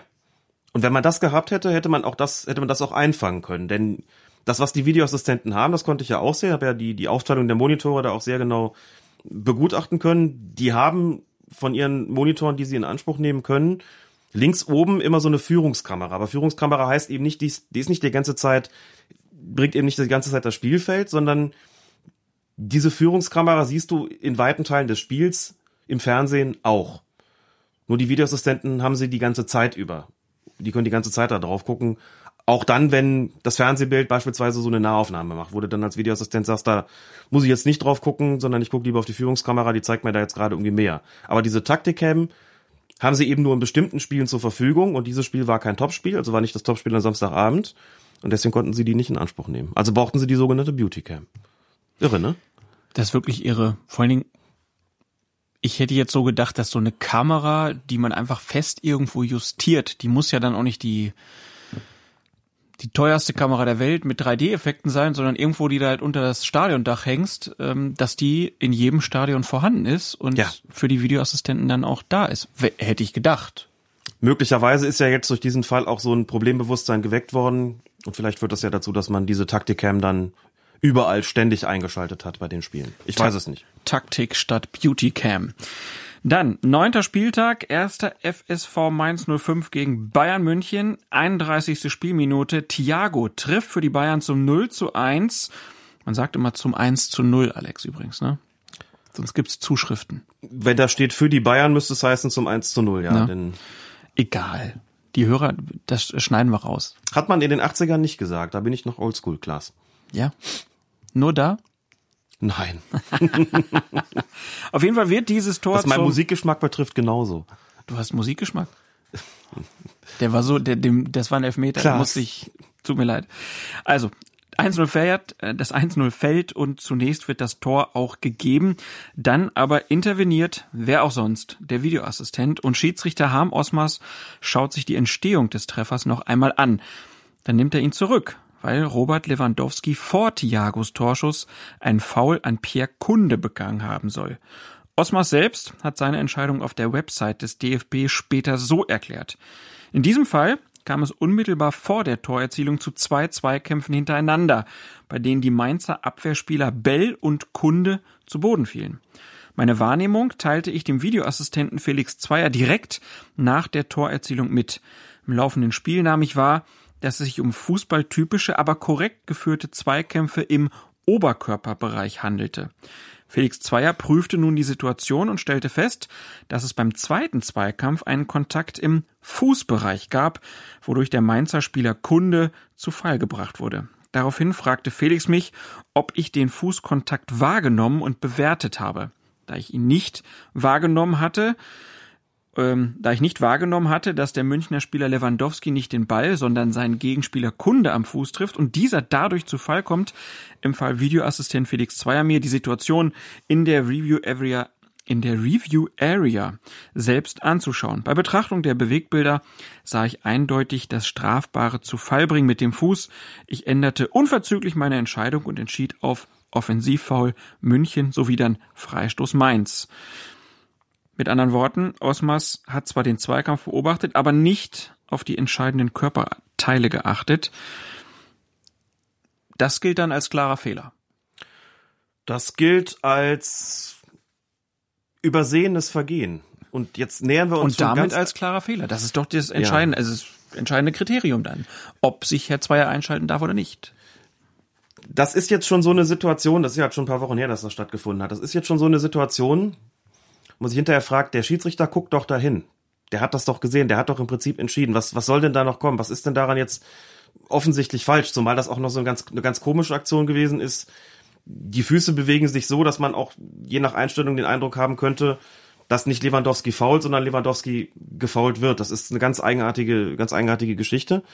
Aber man argumentiert tatsächlich so, wenn der Schiedsrichter auch nun Teil, wenn ihm ein Teil der Information fehlt, eben weil er auf den Oberkörperbereich geachtet hat, aber nicht auf den Fußbereich. Ne? Das ist je nachdem, wo du als Schiedsrichter dich positioniert hast, auch gar nicht anders möglich. Du hast nicht immer dieses, diesen Rundumblick, dass du alles sehen kannst und guckst vielleicht oben hin und sagst, nee, da ist für mich nichts gewesen, unten hast du dann irgendwas verpasst oder auch umgekehrt.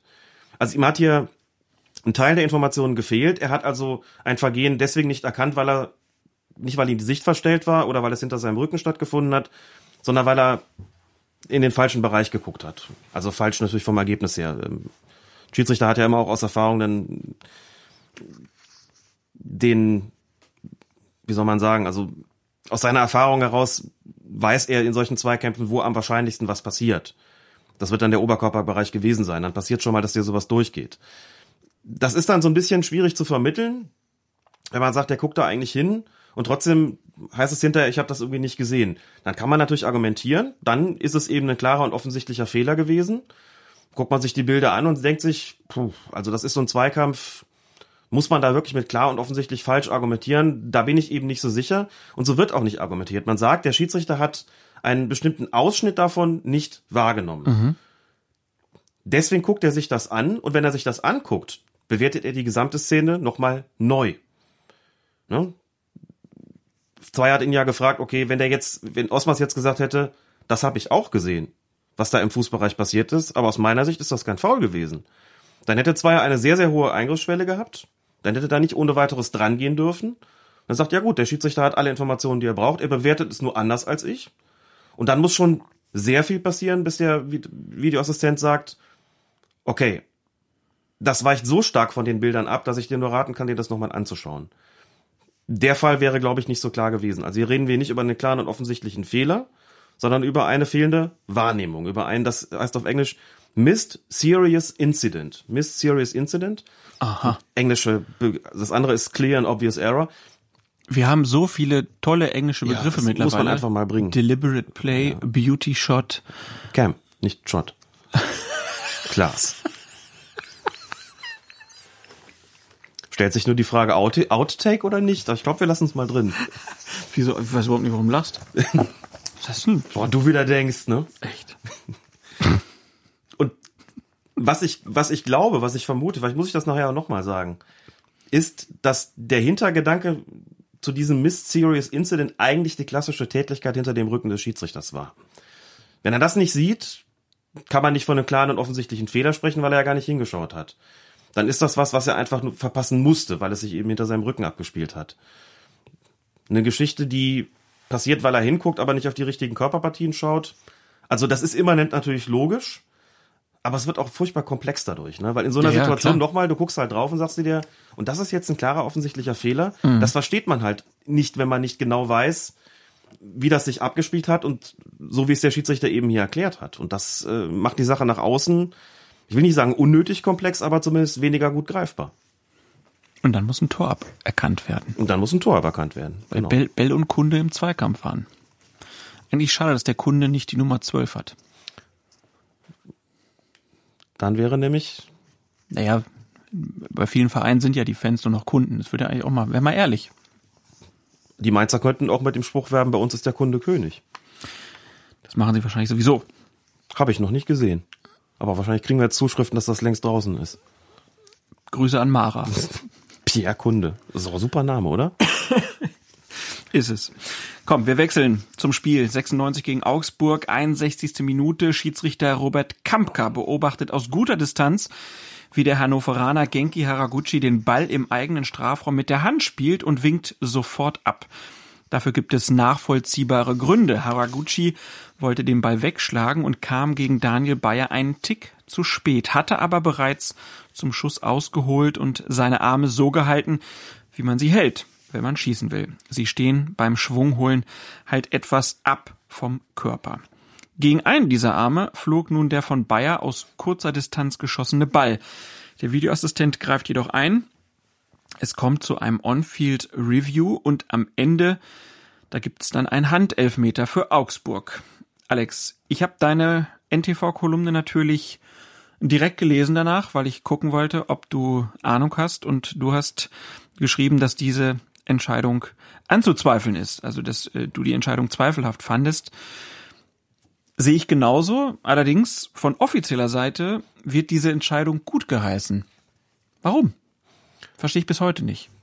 Tja, ich habe draufgeschaut und gedacht, der steht doch gut, der Schiedsrichter. Der hat das doch eigentlich alles im Blick. Und wenn der sagt, da wird weitergespielt, hat er doch eine klare eigene Wahrnehmung. Dann hat er sich selbst dazu geäußert, Robert Kampker, auf der Website des DFB und hat gesagt, Zitat, als der Augsburger Spieler Bayer auf das Hannoveraner Tor schoss und der Ball anschließend abgeblockt wurde, konnte ich aufgrund meiner Position nicht frontal, sondern nur von der Seite in die Situation blicken. Ich habe hier zwar ein Handspiel war des, des Hannoveraners Haraguchi wahrgenommen, konnte allerdings die Armhaltung des Spielers nicht gänzlich beurteilen, da der betreffende Spieler seinen Arm mit dem Körper verdeckte. Vor dem Hintergrund der Zweifel entschied ich mich weiterspielen zu lassen, da es sich in diesem Fall aber um einen möglichen Strafstoß handelte, schilderte ich meine Wahrnehmung via Headset meinem Videoassistenten Guido Winkmann in Köln.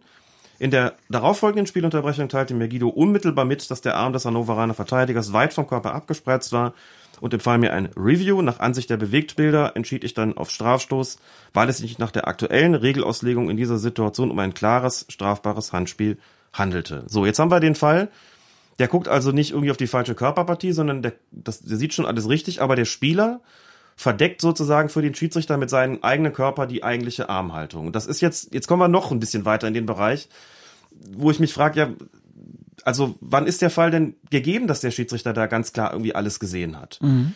Er sagt, ich habe hier Zweifel, also lasse ich weiterlaufen. So und ich guck drauf und denke mir so, ja, die aktuelle Auslegung, gut, der steht vom Körper ab und dann soll da eher mal ein Handspiel gepfiffen werden, aber puh, irgendwie also gut, der Schiedsrichter argumentiert, ich hatte nicht alle notwendigen Informationen, die hat mir erst der Videoassistent gegeben, aber das geht eben schon, wie ich finde, sehr weit. Und um das jetzt hier auch schon mal einzuwerfen, ich frage mich dann doch, ob es nicht eine bessere, weil einfacher verständliche Lösung wäre, wenn man einfach sagte, unabhängig davon, was der Schiedsrichter eigentlich wahrgenommen hat, guckt der Videoassistent sich die Bilder an und entscheidet auf dieser Grundlage, er ist ja ein Assistent, ob das vertretbar ist, was er da gerade entschieden hat, möglicherweise auch, wenn ihm die Wahrnehmung teilweise gefehlt hat. Du kannst ja dann zufällig eine richtige Entscheidung treffen oder du triffst eben zufällig eine falsche, wenn du nicht alles gesehen hast. Ob das noch in irgendeiner Weise vertretbar ist oder ob es wirklich klar und offensichtlich falsch ist. Und man beschränkt das Ding mit diesem Mist Serious Incident tatsächlich auf Situationen,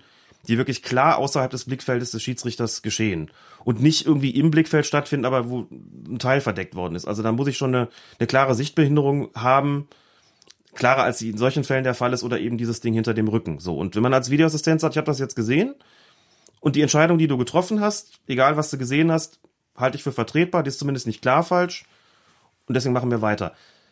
Man ist natürlich mit der Argumentation, so wie sie hier wiedergegeben wird und wie sie dann auch in, in anderen Spielen noch wiedergegeben werden wird, das ist, wie gesagt, für mich, ich kann dem schon eine gewisse Logik abgewinnen. Das Problem ist ausschließlich so was, das Ding mit der Außenwirkung. Dass du nicht mehr genau sagen kannst, hat er jetzt, ist da jetzt ein Eingriff, weil es ein klarer und offensichtlicher Fehler ist? Ist es ein Eingriff, weil dem Schiedsrichter irgendwelche Informationen gefehlt haben? Jeder würde sagen, ey, der guckt doch genau drauf. So, du weißt es als Außenstehender nicht, ob dem jetzt irgendwie der Spieler den Arm mit dem eigenen Körper verdeckt oder ob er nur auf den Oberkörperbereich geschaut hat, aber nicht auf die Füße. Das finde ich schwer nachzuvollziehen, ehrlich gesagt. Und ich meine, dass es ein Problem ist, wenn man das, wenn man das so stark verkompliziert. Also, hast die Kolumne eben angesprochen. Ich, ähm, Jochen Drees erklärt sich, wenn er sich erklärt, dann ja gerne mal, ich glaube, am, am Montag ist das normalerweise und ich sitze dann halt am Sonntagabend da und überlege mir, was könnte da eine Rolle gespielt haben. Da muss ich halt ein bisschen spekulieren. Ist auch kein Problem und bin immer dann ganz gespannt, ob ich richtig geraten habe oder nicht. Aber man weiß es halt nicht so genau. Und das finde ich so ein bisschen, das finde ich schwierig, glaube ich. Du musst irgendwie näher ans Mikro. Ich muss näher ans Mikro. Oder das nee, Mikro muss näher an mich. Nee, das darfst du nicht machen. Stopp, stopp, stopp. Nicht dran so dran ziehen. Bloß nicht. Mhm. Ah.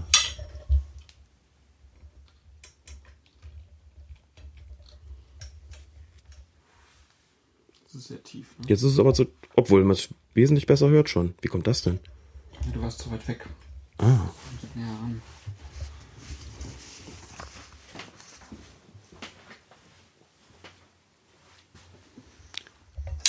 irgendwie auch in der Position ein bisschen verändert zwischendurch?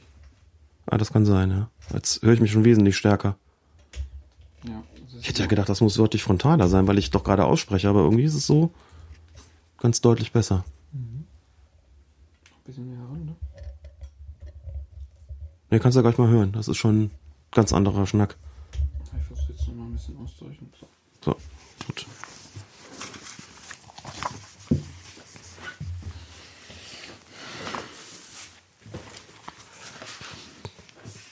Sag mal was. So, genau. Mein letzter Satz war, das, oh ja, das ist eine, Nee, nee, war schon okay. klingt anders, ne? Dein letzter Satz war schon okay. Ich habe hab ja extra, extra gewartet.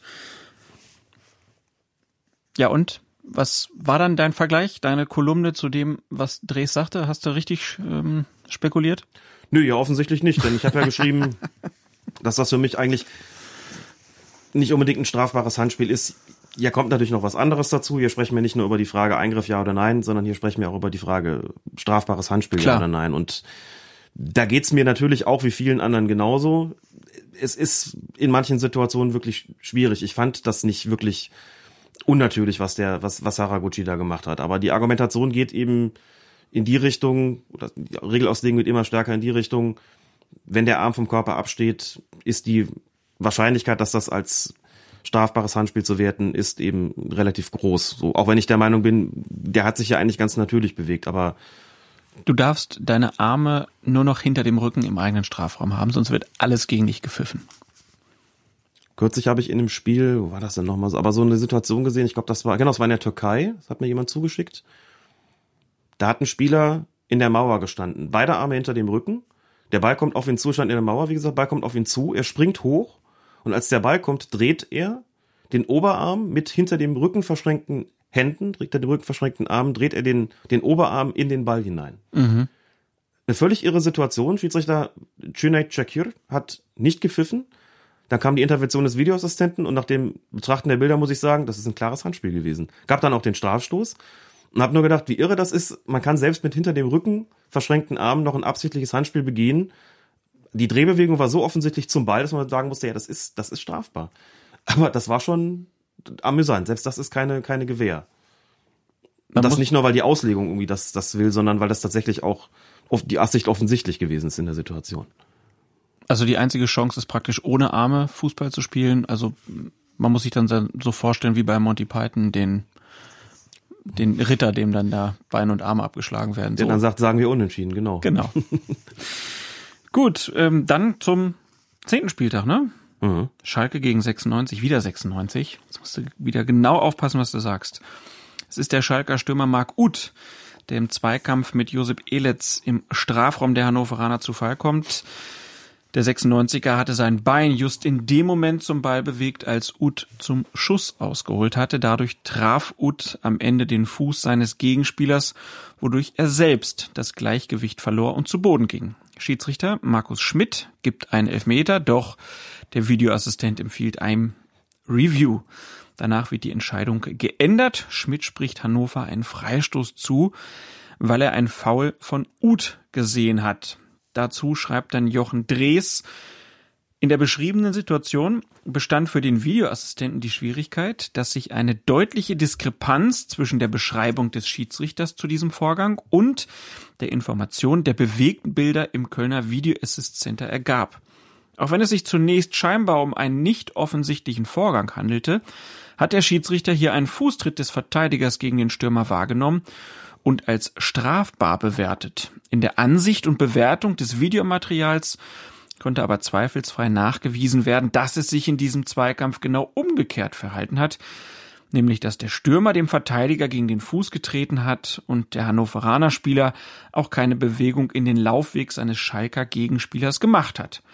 Aufgrund der unterschiedlichen Wahrnehmung des Vorgangs musste eine Kommunikation vom Videoassistenten aufgenommen werden, in der sich der Schiedsrichter zu einer nochmaligen Überprüfung der Entscheidung entschied und den Vorgang für sich neu bewertete. Zitat Ende.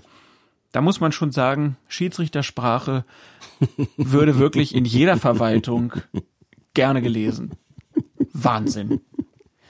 Also, um es nochmal in Deutsch äh, zu übersetzen, Schiedsrichter Deutsch, Deutsch Schiedsrichter wäre auch wahrscheinlich mal ein Buch, wo man einfach sagen muss, der Schiedsrichter hat gedacht, der 96er ist ursächlich dafür, dass, ähm, also er hat ihn gefault.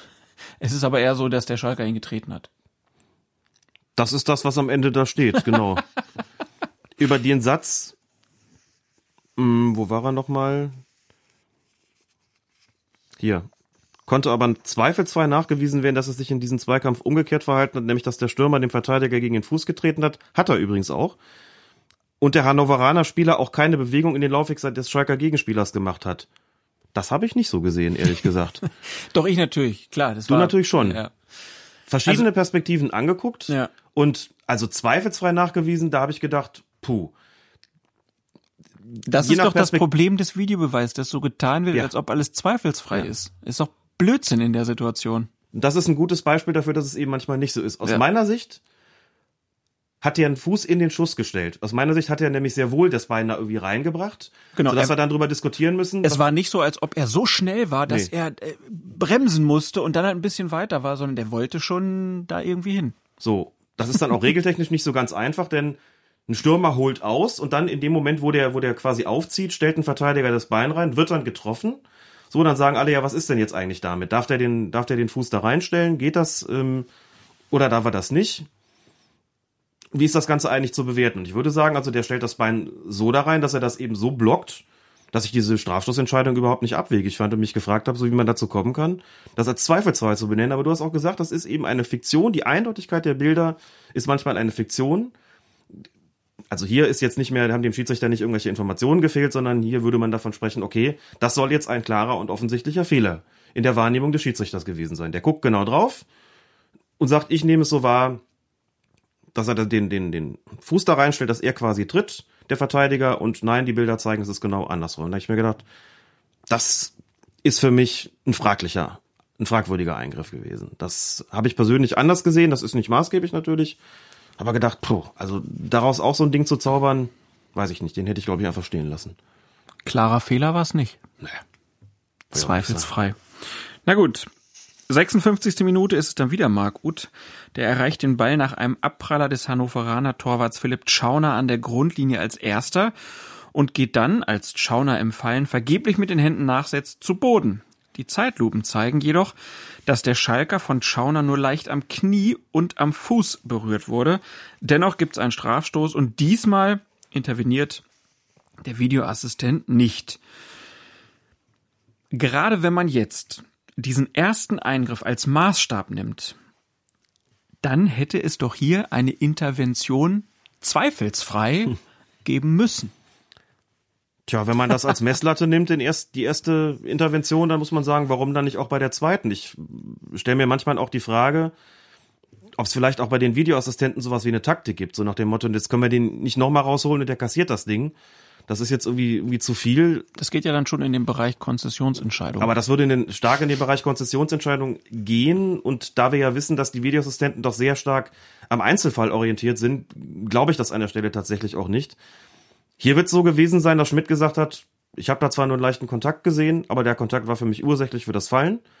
Ich weiß, dass das vielleicht ein Strafstoß ist, den man nicht zwingend geben muss. Für mich ist das aber einer, für mich genügt das, was Chorner da gemacht hat. Und deswegen hat der Bestand. Und dann wird der Videoassistent vielleicht gesagt haben, Hab's mir angeguckt, ist wirklich sehr leicht, aber wenn du sagst, aus deiner Sicht genügt das für einen Strafstoß, dann habe ich da eigentlich nichts mehr zu meckern. Und damit kannst du das rechtfertigen zu sagen, dann bleib halt, bleib halt auf dem Feld. Aber es ist halt so, das werden wir später auch nochmal kriegen. Manche, gerade in einem Spiel, und vielleicht oder auch nicht nur in einem Spiel, sondern auch, auch spieltagsübergreifend, äh, spielübergreifend an einem Spieltag, hat man manche Entscheidungen, wo man sagt, okay, man sucht jetzt so ein bisschen nach der, nach der Linie vielleicht, der Videoassistenten war mal irgendwie in Stadion A einen Eingriff hatte in der Situation, der ähnlich war, der in dem Spiel B, wo nicht eingegriffen worden ist und dann so ein bisschen danach sucht. Und dann heißt es aber im einen Fall hat der Schiedsrichter eine Wahrnehmung gehabt und im anderen Fall nicht, aber bei sehr ähnlichen Situationen kommen unterschiedliche Dinge dabei raus und das macht es halt auch so schwierig, finde ich. Das macht es halt auch so schwierig, das, ähm, das berechnen zu können mhm. in manchen Situationen. Auf jeden Fall, ich würde eher sagen, unglückliche Partie aus Sicht ähm, der Schiedsrichter. Borussia Mönchengladbach spielte am selben Spieltag gegen Fortuna Düsseldorf und in der 47. Minute zögert Schiedsrichter Felix Brüch nicht auf den Elfmeterpunkt zu zeigen, als der Düsseldorfer Kahn Eihan kurz nach der Pause den Ball nach einem Schuss von Alassane Plea im Strafraum der Gäste mit dem rechten Unterarm spielt. Der Düsseldorfer Trainer Friedhelm Funkel kann das nicht verstehen. Er sagt, für mich war es einfach kein Elfmeter. Wo sollen die Leute denn hin? Die blocken den Schuss doch nicht absichtlich mit der Hand. Auch Eihan selbst war mit Brüchs Entscheidung nicht einverstanden. Er sagte, ich versuche den Ball abzublocken und kriege den an den Ellbogen. Ich habe mir die ganze Zeit selbst die Frage gestellt, wie ich hingehen soll. Dazu hat Pantagruel in der Kommentarspalte unseres Podcasts geschrieben, ich möchte nochmal nachhaken wegen dieser merkwürdigen neuen Handspielregelauslegung, mit der wir schon bei der Weltmeisterschaft beglückt worden sind und die nun, laut euch, wohl auch in der Bundesliga Einzug gehalten hat. Dabei ist es nun prinzipiell immer auf Elfmeter zu entscheiden, wenn der abstehende Arm im Strafraum vom Ball getroffen wird. Ich bin mir durchaus bewusst, dass es jede Menge offizielle und inoffizielle Regelergänzungen und Interpretationen gibt, die die Verbände ihren Schiedsrichtern mit auf den Weg geben. Allerdings dienen diese üblicherweise dazu, für Klarheit zu sorgen, wo das Regelwerk uneindeutig oder unvollständig sein mag. Die Handspielregel ist aber zumindest in einer Sache sehr klar. Gepfiffen werden darf nur, wenn das Handspiel absichtlich erfolgt. Handlungsspielraum und Ausnahmen sind hier keine vorgesehen. Die Absicht ist immer das entscheidende Kriterium. Doch genau dem widerspricht die neue Regelauslegung nun, indem sie kategorisch jedes Handspiel mit ausgestrecktem Arm, Absicht hin oder her, als strafwürdig einstuft. Da stellt sich mir schon die Frage, ob der DFB und zuvor auch die FIFA hier nicht ihre Kompetenzen überschreiten, indem sie gültiges Regelwerk außer Kraft setzen. Dass es den Schiedsrichtern damit etwas einfacher gemacht wird, scheint mir keine ausreichende Legitimation für ein derart radikales Vorgehen zu sein. Wisst ihr, ob diese Angelegenheit mit den Regelhütern des IFAB abgesprochen ist? Die Frage gebe ich gern weiter. Wissen wir das? Das wissen wir nicht, ob die abgesprochen ist. Was wir wissen, ist, dass es Überlegungen gibt vom IFAB, die Handspielregelung zu ändern. Dass der Begriff der Absicht möglicherweise, muss das mit aller Vorsicht sagen, weil das noch nicht entschieden worden ist, dass der Begriff der Absicht möglicherweise aus dem Regeltext rausfliegt.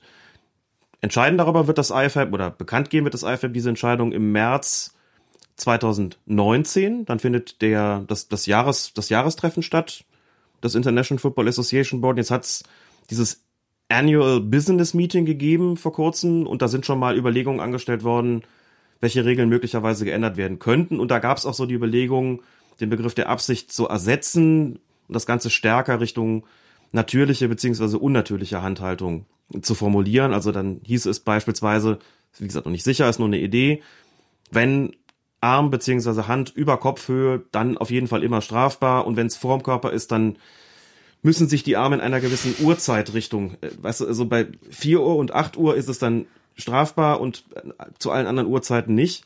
Bei 4 Uhr und 8 Uhr ist es strafbar. Tu mich wahnsinnig schwer mit diesen Uhrzeiten. Das bin nicht so ein Richtungsdenker, glaube ich. Das, das klingt danach, als ob man das mal mit einem Video auflösen sollte. Ja. Vielleicht sollte der DFB mal so ein, so ein, so ein Portal aufsetzen. Egal, haben wir auch schon ja, mal oder das, empfohlen. Oder das IFAB, was weiß ich. Ja. Also es gibt Überlegungen, das zu präzisieren. Ich bin da gerade sehr gespannt, was am Ende dabei rauskommen wird. Man kann vielleicht erstmal Lutz Michael Fröhlich hören. Der hat nämlich dazu gesagt, wir haben seit über einem Jahr eine Handspielauslegung. Seit über einem Jahr, sagt er im Oktober. Also wir reden von, dann von Oktober 2017, seitdem die gilt. Eine Handspielauslegung, die sich eng an der internationalen Auslegung orientiert. Daran hat sich in dieser Saison nichts geändert. Der Düsseldorfer, der Düsseldorfer Abwehrspieler Eihan hat eine klare Orientierung zum Ball. Er will ihn deutlich erkennbar abwehren. Der rechte Unterarm ist zwar nur leicht abgewinkelt, aber der gesamte Bewegungsablauf geht in die Flugbahn des Balles und der Torschuss wird mit dem rechten Unterarm abgewehrt. Sagt Lutz Michael Fröhlich und sagt damit im Grunde genommen auch, nein, es ist eigentlich nicht so, dass immer dann, wenn der Arm vom Körper absteht, dass dann auf Strafstoß entschieden wird. Um die Verwirrung jetzt komplett zu machen, die Aussage, dass das ein korrekter Handelfmeter war, ist inzwischen vom DFB offiziell zurückgenommen worden. Ach guck. Vor ein paar Tagen war es dann so, und das ist aus der Formulierung nicht so ganz hervorgegangen für mich, was nun eigentlich gilt. Vor ein paar Tagen gab es dann tatsächlich eine Stellungnahme zum Thema Handspiel anlässlich eines anderen Spieltags, wo auch nochmal Bezug genommen wurde auf diesen Strafstoß. Und da hieß es dann, man wolle das irgendwie doch nicht, dass das so gepfiffen wird. Und jetzt sind wir irgendwie auch nicht alle wirklich schlauer.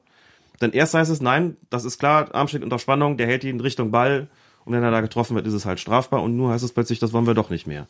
Also irgendwie nochmal ein Richtungsschwenk, so dass ich mir inzwischen auch wünsche, dass das, dass es März wird. Also ich meine, die, die Regeländerung träte denn ja eben erst natürlich zum Beginn der Saison 2019 20 in Kraft, aber dass ich mir wirklich sehr wünsche, dass das IFAB irgendeine Lösung findet, die berechenbarer ist als das, was wir im Moment haben. Denn das ist tatsächlich schwierig. Jetzt ist es irgendwie doch nicht so, dass es so strikt übernommen werden soll, wie es bei der Weltmeisterschaft der Fall gewesen ist. Sonst würde Fröhlich ja nicht sagen, das gilt seit einem Jahr und wir haben nichts daran geändert. Schön finde ich auch die Formulierung, die sich an der internationalen Ausrichtung orientiert. Ja, es gibt immer Spielräume nationaler, für, für nationale Besonderheiten. Ja. Das schon. Aber gerade bei der Handspielregel wünsche ich mir einfach, dass auf der ganzen Welt das gleiche Hand ist und das gleiche nicht Hand. Dass es natürlich Grenzfälle gibt, ist mir klar, aber so wie es aktuell läuft, da macht sich ja keiner Freude mit. Freunde Nee, sowieso nicht. Also das ist ja, das ist ja, das ist ja katastrophal im Moment. Du stehst ja auch teilweise im Stadion, da passiert was, es wird gepfiffen und du weißt gar nicht mehr äh, genau, trotz Videoassistent, wie die Auslegung ist. Also es sind ja alle komplett verwirrt. Und das im Prinzip seit, ich habe das Gefühl, seit zwei Jahren ist diese Handspielregel dermaßen oft diskutiert und umorientiert worden, dass es wenig Freude macht. Ja, es gibt auf jeden Fall immer mal wieder kleinere Änderungen innerhalb der Schwerpunkte. Ne? Es gibt Situationen, wo man sagt, so wenn der Ball von einem anderen Körperteil an den Arm springt, dann ist das auf keinen Fall strafbar. Dann gibt's wiederum Fälle, wo man sagt, na ja, es gibt vielleicht doch Fälle oder gibt vielleicht doch Situationen, wo man das nicht so klar sagen kann. Also fällt beispielsweise ein, Thiago beim Spiel Bayern München gegen Bayer Leverkusen, haben wir auch drüber gesprochen, der grätscht den Ball mit weit ausgestreckten Bein entgegen und hat den, den Arm auch erhoben. Dann springt er ihm vom Bein an den Arm. Der Schiedsrichter pfeift Strafstoß und der Strafstoß behält Bestand und wird auch vom Videoassistenten so bestätigt. Das war eine der Szenen, die Robert Hartmann bei diesem Sportrechtsseminar in Wangen gezeigt hat. So. Und das, okay, da ist es also offensichtlich anders. Dann hört man immer mal wieder, also gut, das ist dann außer Kraft gesetzt, wenn der Ball, wenn er von dem, vom einem Körperteil an den Arm springt, seine Richtung nicht ändert dann ist das kein Argument, dass er von einem anderen Körperteil gekommen ist. Wenn er vom, seine Richtung verändert, dann wiederum schon. Das muss man also auch berücksichtigen. Es wird also immer kleinteiliger. Mhm. Um, das nochmal noch mal deutlich zu machen, was, was sich da eigentlich in den vergangenen Jahren insgesamt so verändert hat. Weil ja manche auch sagen, war das nicht früher alles einfacher? Da sage ich dann immer, weiß nicht, ob es früher wirklich einfacher gewesen ist. Zum einen hat man wesentlich weniger Kameras gehabt, die das aus allen möglichen Perspektiven gezeigt hat. So, das ist schon mal ein essentieller Punkt an der ganzen Sache. Dann hat man zweitens gesagt, die grobe Orientierung war, wenn der Arm zum Ball geht, strafbar, wenn der Ball zum Arm geht, ist es eben nicht strafbar. So und die Änderung gründete sich halt darauf, dass die das International Football Association Board beziehungsweise die FIFA gesagt haben, Spieler sind immer geschickter darin geworden, Regellücken auszunutzen oder auch in der Auslegung. Also die machen sich dann einfach breit, indem sie die Arme vom Körper abspreizen. Dann geht ja dann kein Arm zum Ball. Wenn der Ball dann dagegen geschossen wird, können sie sich ja darauf berufen. Wieso? Der Ball ist zum Arm geflogen. Aber jeder würde sagen, na gut, das geht so schon nicht. Also da ging jetzt nicht der Arm zum Ball, aber das muss doch trotzdem strafbar sein. So, und die haben einfach gesagt, Profis sind immer geschickter geworden, auch immer reaktionsschneller geworden, deswegen ist das Argument mit der Distanz irgendwann, ich will nicht sagen kassiert worden, aber spielt eine immer geringere Rolle. So, während zum Beispiel, um das jetzt auch zu sagen, umgekehrt das so ist, wenn ich in Köln eine Fortbildung, wir hatten es kürzlich das Thema Handspiel in Köln im Rahmen unseres monatlichen Fortbildungsblocks. Und habe auch Beispiele gezeigt aus der Bundesliga, habe auch versucht, das zu erklären, was wir hier die ganze Zeit auch immer machen. Habe gesagt, ihr auf den Amateurplätzen, das könnt ihr doch gar nicht so umsetzen. Orientiert euch bitte nach wie vor daran, Arm zum Ball, strafbar, Ball zum Arm, nicht strafbar. Und nehmt bitte unbedingt das Kriterium der Distanz damit rein. Wir sprechen über Amateurfußball, wo natürlich das Reaktionsvermögen auch verlangsamt oder schlechter ist. Die Reaktionen verlangsamer, verlangsamter sind. Langsamer sind. Da habe ich Ihnen auch gesagt, je kürzer die Distanz, desto geringer, geringer die Wahrscheinlichkeit, dass Absicht vorliegt, weil man gerade in dem Bereich, diesem Amateurbereich, nicht so schnell reagieren kann. Und wenn ihr diese beiden Aspekte beherzigt und dann euch noch klar macht, solange der Arm nicht irgendwie in einer völlig unnatürlichen Position ist, also weit über dem Kopf, wann immer er das ist, pfeift. Das wird auch jeder verstehen. Ansonsten die anderen beiden Anhaltspunkte, wenn er das so macht, dann ist das auch Ganze auch berechenbar. Aber beim Profifußball argumentiert man anders, weil man noch sagt, die haben da andere Fähigkeiten. Und das ähm, führt dann dazu, dass wir inzwischen im Bereich einer Auslegung sind, wo man sagt, das ist nicht mehr so richtig berechenbar für alle. Und die Alternative wäre dann eben zu sagen, ne, wie, wie es dann immer gesagt wird, man ahndet jedes Handspiel, auch ein definitiv komplett unabsichtliches, aber dann sagt man ja gut, dann zielen die Stürmer halt auf die Hände der Verteidiger. Und das kann es ja auch nicht sein. Dann sind wir beim Hockey. Dann sind wir beim Hockey. Und das ist sicherlich auch keine, keine wirklich schöne Lösung. Klar. Kommen wir zum elften Spieltag. Borussia Dortmund gegen Bayern München. Schiedsrichter Manuel Gräfe. Ja, fragen wir doch einfach mal, Herr Feuerherd, wie fällt Ihre Note für Herrn Gräfe aus? Eins mit Sternchen, würde ich einfach mal sagen. Eins mit Sternchen. Gut. Das ist. das sind ja keine leichten Spiele, sowas. Und es ist ja auch nicht das erste Mal gewesen, dass Gräfe dieses, dieses Spiel bekommen hat. Und du lebst als Schiedsrichter natürlich, das haben wir ja schon unzählige Male hier auch gesagt, von der Akzeptanz. Die Akzeptanz ist bei Manuel Gräfe natürlich grundsätzlich einfach sehr, sehr gut. Das war sie auch in diesem Spiel. Und wenn man das dann noch schafft, die kritischen Einzelsituationen super über die Bühne zu schaukeln, da bist du natürlich der Held des Tages. Das muss man wirklich mal so sagen. Bei diesem Spiel ist es ja so gewesen, dass wirklich auch sämtliche Medien sich damit beschäftigt haben, gesagt haben, so wie Manuel Gräfe dieses Spiel geleitet hat, so wollen wir das sehen. Ich glaube, sogar im Doppelpass haben sie das gesagt. Und die sind ja nun tendenziell, kenn, ich gar nicht. tendenziell eher welch. Da muss ich kurz mal was, was einwenden. Da habe ich tatsächlich, das, das finde ich so ungeheuerlich, dass ich es kurz mal loswerden muss. Und normalerweise liegt mir so eine, so eine Schelte eigentlich, eigentlich fern. Aber die nennen da ja einen Schiedsrichter-Experten ihr eigen mit, mit Bernd Heinemann, der gestern Abend tatsächlich da erzählt hat, dass man bei einem Strafstoß den Anlauf nicht unterbrechen oder verzögern darf. Dass das eine flüssige Bewegung sein muss. Ja, aber das war doch 1975 so. Das war auch 1995 vielleicht noch so, aber das ist doch, das gibt's doch nicht, dass, dass man solche elementaren Sachen nicht weiß, sondern dass er seine eigenen Regeln daraus strickt. Aber wenn er das ordentlich erzählt, dann hat er ja die Akzeptanz. Ist ja wichtig, hast du gerade gesagt. Ja. Die hat er da möglicherweise auch gehabt, alle haben gesagt, gut, wenn Bernd Heinemann das sagt, dann wird das schon stimmen. Also das, aber Fleißig das, genickt. Ja. Das ist, also, finde ich wirklich ein Unding. Zurück zu Manuel Gräfe. Ist das eine Bewerbung?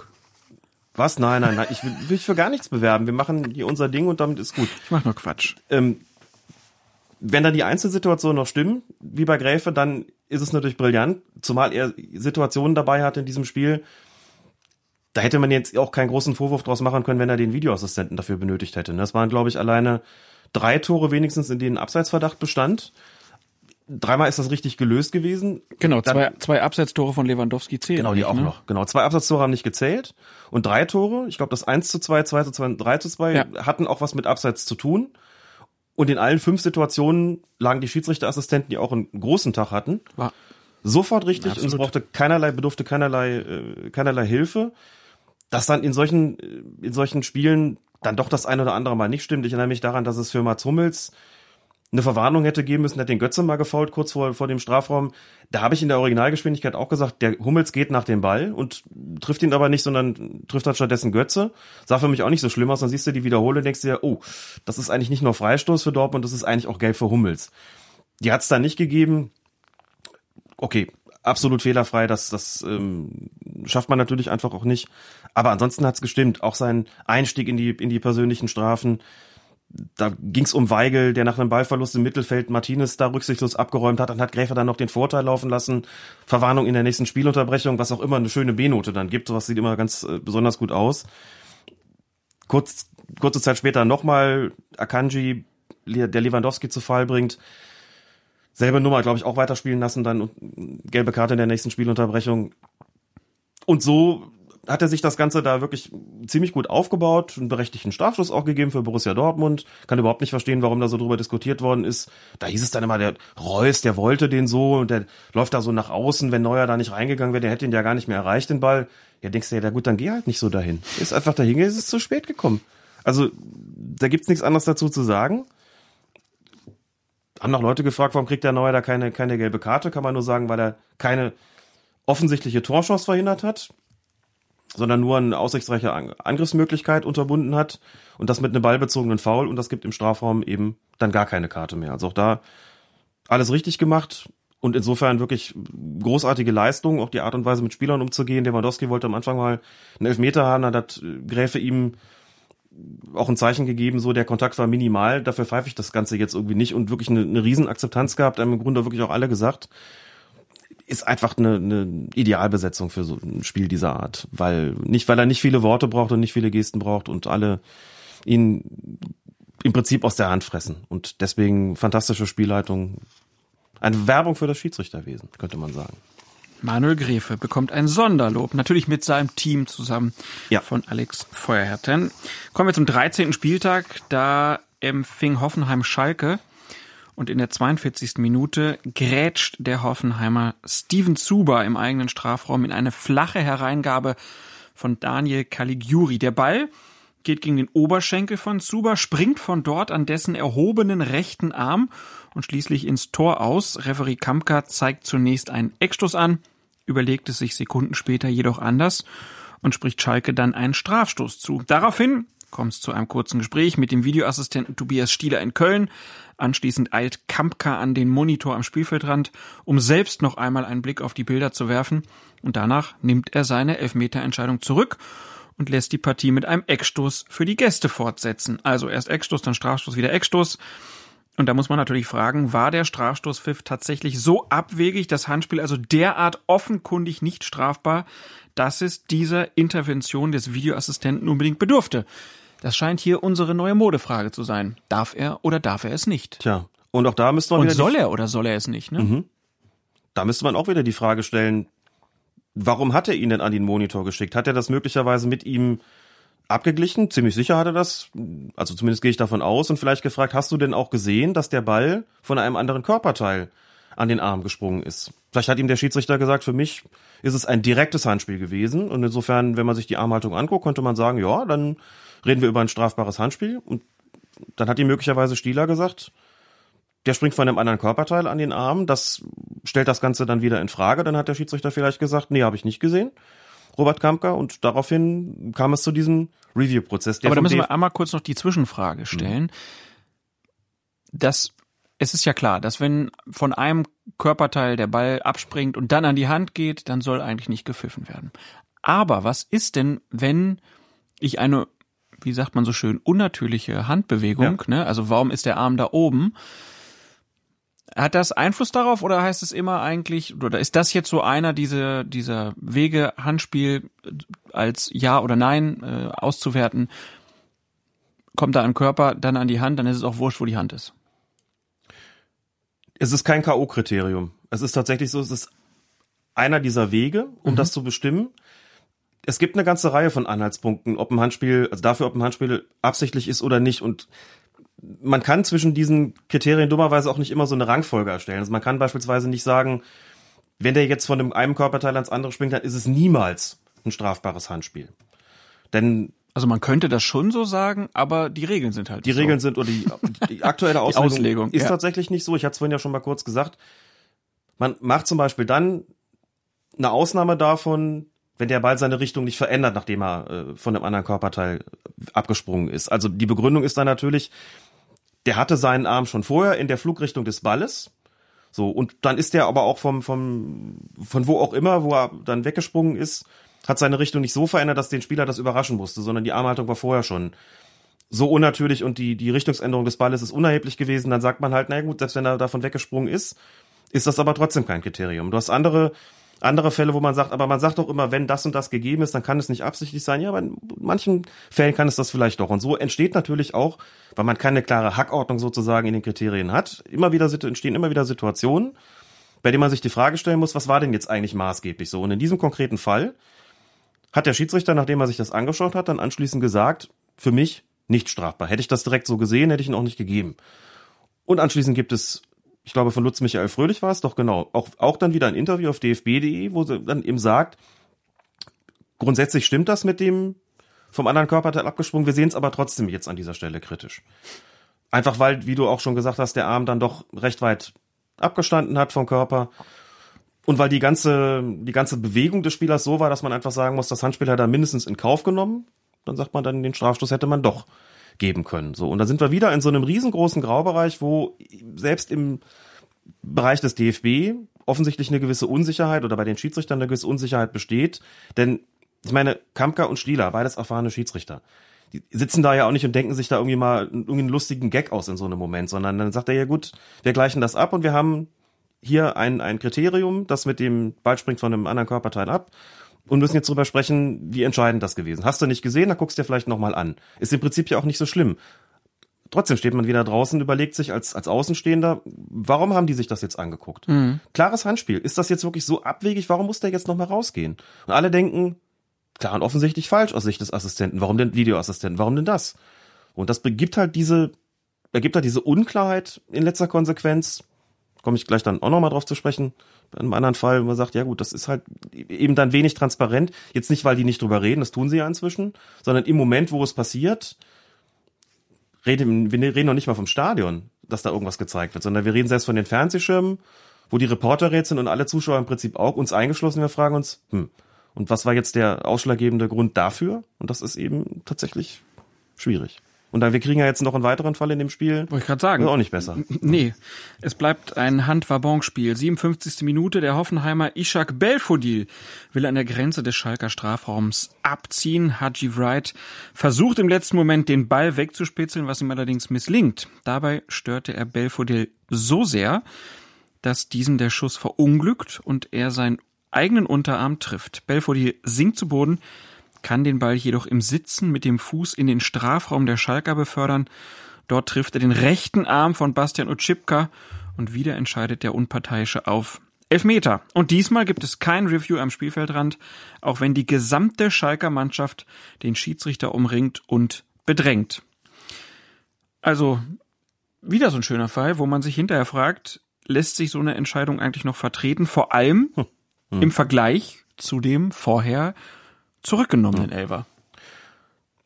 Tja, da ist die Messlatte zum einen natürlich die Frage und auch hier wieder die Frage, wer hat eigentlich was wahrgenommen? Zum einen habe ich einen Wahrnehmungsfehler gemacht, denn es ist tatsächlich gar nicht Belfodil gewesen, der sich selbst angeschossen hat, sondern dem ist der Wright dazwischen gespitzelt genau. und der ist es tatsächlich gewesen, der den Ball an den Arm da von Belfodil geschossen hat. Würde ich aber trotzdem nicht als, als entscheidend bewerten, denn das ist, ähm, der hat die Arme in so einer natürlichen Schussbewegung dass ich da klar der Meinung bin, so ein Ding kannst du nicht abpfeifen, das ist schon völlig in Ordnung, das weiterlaufen zu lassen. So, aber dann dieses an den Arm spitzen. Also ich meine, zunächst mal ist ja die Frage, will man eigentlich, ungeachtet der Regelauslegung, dass sowas einen Strafstoß gibt? Ich meine, was macht der Spieler? Was macht ähm, Ochipka?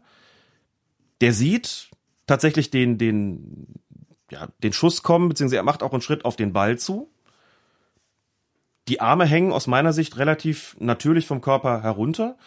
Der Arm wird ja auch so zurückge, der schlenkert ja auch so zurück, wo man normalerweise eigentlich sagt, wenn das der Fall ist, stand er nicht unter Spannung und wenn er nicht unter Spannung stand, noch so ein Kriterium, dann ist schon sehr die Frage, ob das überhaupt Absicht gewesen sein kann. Kann man das nicht eigentlich auch trainieren, dass der Arm immer nicht unter Spannung steht? Das müssten doch Profis auch können mittlerweile. Meinst du, sie üben das im Training? Dass man immer so die Arme so von sich wackeln lässt, rechts und links, wie so ein, eine Schlangenarme. Ja, so als Lockerungsübung, ne? Ja. ja. Nicht mehr so steif, sondern ja. locker in den Armen. Ja, vielleicht trainieren sie das. Ich, mein Gedanke war jedenfalls. Entschuldige. Der, der sitzt da am Boden, spitzelt irgendwie den Ball in den Strafraum und dann wird ein Spieler, der klar einen Schritt zum Ball gemacht hat, am, am Arm getroffen, der dann irgendwie zurückschlenkert, habe gedacht, das ist für mich einfach keine Absicht. So und aber wenn der Schiedsrichter eine klare Wahrnehmung dazu gehabt haben sollte und gesagt haben sollte, nö, habe ich gesehen und gesagt dann, für mich sieht er den Ball kommen, für mich macht er einen Schritt auf den Ball zu, für mich unternimmt er nicht mehr genug oder unternimmt er nicht genug, um die Arme aus der Schussrichtung zu bringen. Alles für mich Kriterium zu sagen, das ist jetzt strafbar redet ja ohnehin inzwischen viel häufiger von der Frage strafbar ja oder nein und nicht von der Frage Absicht ja oder nein. Also die, das Ding mit der Absicht, wie das vorhin, du hast ja unsere Hörerin, vermutlich ist es eine Hörerin, Panthergrül zitiert, die auch sagte, der Begriff der Absicht verwässert eigentlich immer weiter. Das mögen alles Hilfskriterien für Absicht sein, aber davon spricht man auch tatsächlich immer seltener, als dass man irgendwas als strafbar bezeichnet. Habe ich mir auch gedacht. Also gemessen daran, dass, beim, dass er bei dem beim ersten Mal rausholt, warum dann nicht beim zweiten Mal? Aber das, diese Frage stellt sich natürlich immer unter der Maßgabe, ist es klar und offensichtlich falsch? Mhm. So, und auch da war es noch nicht so, dass wir uns Gedanken darüber gemacht haben, was hat der Schiedsrichter möglicherweise wahrgenommen? Im einen Fall hat er vielleicht nicht gesehen, dass der Ball irgendwie vom Körper abgesprungen ist, aber im zweiten Fall hat er vielleicht eine komplette Wahrnehmung gehabt. Und dann muss man sagen, ja gut, ein Handspiel ist das. Und wenn er es als strafbar einschätzt und entsprechend wertet, und alles gesehen hat, dann gibt's tatsächlich keinen Grund für ein Review. Das ist schon auch richtig. Aber es ist halt so, so richtig befriedigend ist das alles irgendwie nicht, ne? Nee, da muss ich dringend, dringend, dringend was tun, würde ich auch sagen. Es war ganz lustig, wir hatten dann so nach dem 12., 13. Spieltag, da hast du irgendwann mal gesagt, ah, ich, hm. manchmal ja. bei den Kolumnen weiß ich gar nicht mehr so, was soll ich jetzt machen, dann muss ich mir schon irgendwie lange Gedanken machen, um dann einen ordentlichen Text abzuliefern. Und dann kam der 14. Spieltag. Also das war ja schon wieder äh, Wahnsinn in den Spielen Schalke, Dortmund, Bremen, Düsseldorf, Freiburg, Leipzig, Berlin, Frankfurt und Mainz, Hannover. Strittige Szenen. Mhm. ähm, knüpfte so ein bisschen an den ersten Spieltag an fast. Das war zumindest der Spieltag seit dem ersten, an dem es die meiste Aufregung gegeben hat um dieses Thema Videoassistenten, das, äh, das sehe ich auch so. Und direkt wieder die Eruption. Also es ist äh, Ja. äh, und es werden äh, die dieselben Fässer aufgemacht wie nach dem ersten Spieltag, als ob es die Spieltage zwei bis 13 gar nicht gegeben hätte. Als ob dazwischen nichts geklappt hätte. Und wenn wir jetzt gucken, wie viel wir hier besprochen haben, das ist ja mal ein ganz gutes Indiz. Es ist relativ wenig gewesen. Es hat relativ viel gut geklappt. Es hat relativ viel gut geklappt. Ich werfe zwischendurch immer auch einen Blick in die Statistik, die ich selber auch, auch, auch führe, aus welchen Gründen so eine Entscheidung korrigiert worden ist mit Hilfe des, des Videoassistenten. Und da ist es so, es ist ziemlich viel, gerade im Bereich Strafstöße nachträglich gegeben oder zurückgenommen, Tore gegeben bzw. zurückgenommen.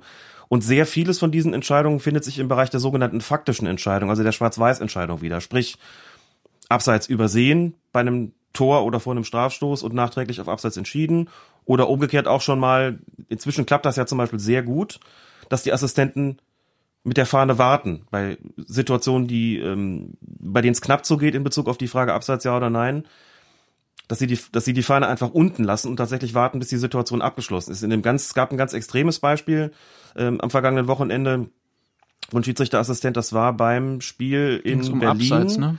Genau, da Ähm, ging's beim ähm, mit Ba- äh, Davy Selke. mit Selke, genau, das ähm, war Der, der, der ist ab der Mittellinie Ja. praktisch schon dann frei aufs Tor zugelaufen und dann wurde das, glaube ich, erst zurückgewunken, als als das Tor schon Als das gefallen Tor war. Ne? gefallen Der war. Selke hatte Genau. schon gewunken. Das ist ja im Prinzip was, ich habe das in einer der letzten beiden Episoden auch schon im Prinzip so gefordert, ne, dass, dass sich da was ändern muss. Und dann hat man auch gesehen, nicht aufgrund meiner Forderung, sondern das haben, war natürlich dann so an die Assistenten weitergegeben. Na, wenn wir doch die kalibrierten Abseitslinien jetzt haben und es ganz genau haben, dann winkt mal später. Wird ja dann oft gemacht, dass praktisch der Assistent winkt erstmal nicht, die Szene wird zu Ende gespielt, man guckt, ob der Ball im Tor ist oder nicht und dann reißt der Assistent, wenn er glaubt, es war Abseits, schon mal die Fahne hoch, um zu signalisieren, na, aus meiner Sicht war das Abseits. Wo ich immer noch sagen würde, ist immer noch zu früh.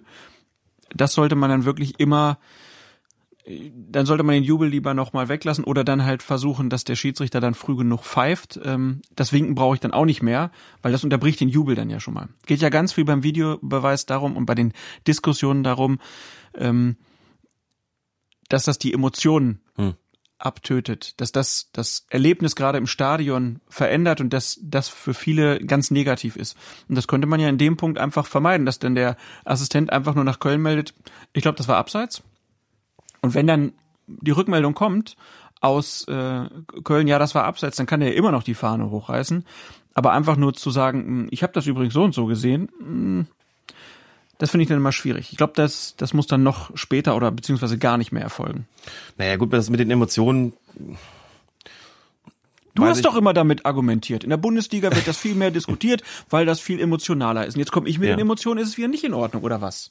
Bin Herr ja Feuert, Sie müssen sich auch irgendwann mal entscheiden. meine Entscheidung Sie sind sieht immer so aus, dass ich Politiker. möchte, dass ich möchte, dass der Schiedsrichterassistent am Ende des Angriffs die Entscheidung signalisiert, die er für die richtige hält. So und wenn wie in diesem Fall er der Überzeugung ist, dass dann abseits vorgelegen hat, dann soll er das anzeigen und wenn nicht, dann nicht. Völlig unabhängig von der Frage, ob da dann jemand in seinem Jubel gebremst wird oder nicht. Bei Selke war es natürlich extrem, weil er den Ball kurz hinter der Mittellinie bekommen hat. Ja, aber jetzt noch mal ganz kurz dein Punkt. Wenn es dann, wenn es doch eh egal ist, ob das Zeichen dann noch kommt oder nicht, dann kann man doch die Fahne einfach unten lassen und lässt die Leute einfach jubeln. Und wenn dann es dann halt kein Abseits war, dann ist doch super, dann kriegt's auch keiner mit. So kriegt's ja jeder mit, dass es da irgendwo einen Diskurs gibt. Das könnte man sich doch einfach schenken. Das ist halt das Kerngeschäft der Assistenten, abseits zu beurteilen. Ja. Wirklich, das wirklich das Kerngeschäft. Ja, aber wenn, wenn doch die, der kann das ja nach Köln melden und sagen, ich glaube, das war abseits. Ich habe jetzt die Fahne aber nicht gehoben, weil ich wollte nicht hier das Tor schon mal kaputt winken. Und hinterher war die Diskussion, weil ich mich um 30 Zentimeter oder um drei Zentimeter verguckt habe. Und du meinst, wenn er sie dann, dann einfach mal nicht hebt, auch wenn es im im Prinzip klar ist so, und dann geht der Ball rein und er hebt die dann nicht, also in, in dem konkreten Fall war es ja abseits. So, dann freuen Ja. die sich alle und da gibt's den, gibt's dann die, die Videoprüfung. Ja, und dann gucken sich alle raus, auf ist das Video, Abseits. ja, ist Abseits. So, und, und dann wird das Tor zurückgenommen und Ja. was, was ist daran, Na, in dem was Fall- daran besser ist? Naja. Weil wenn es jetzt, nehmen wir an, es wäre kein Abseits gewesen, der hätte sich Mhm. ganz knapp verguckt um einen Zentimeter oder so. Dann winkt der Mhm. und der Selke mitten im Jubel, ah Mist, war doch kein Tor. Die Zuschauer, oh Mist, war doch kein Tor. Dann freuen dann sie sich, nachdem feststellt, dass es, ja, dann freuen sie sich halt, wenn es feststeht. Aber das ist doch die, das ist ja, das ist genau die Veränderung des Spiels, die man ja nicht will.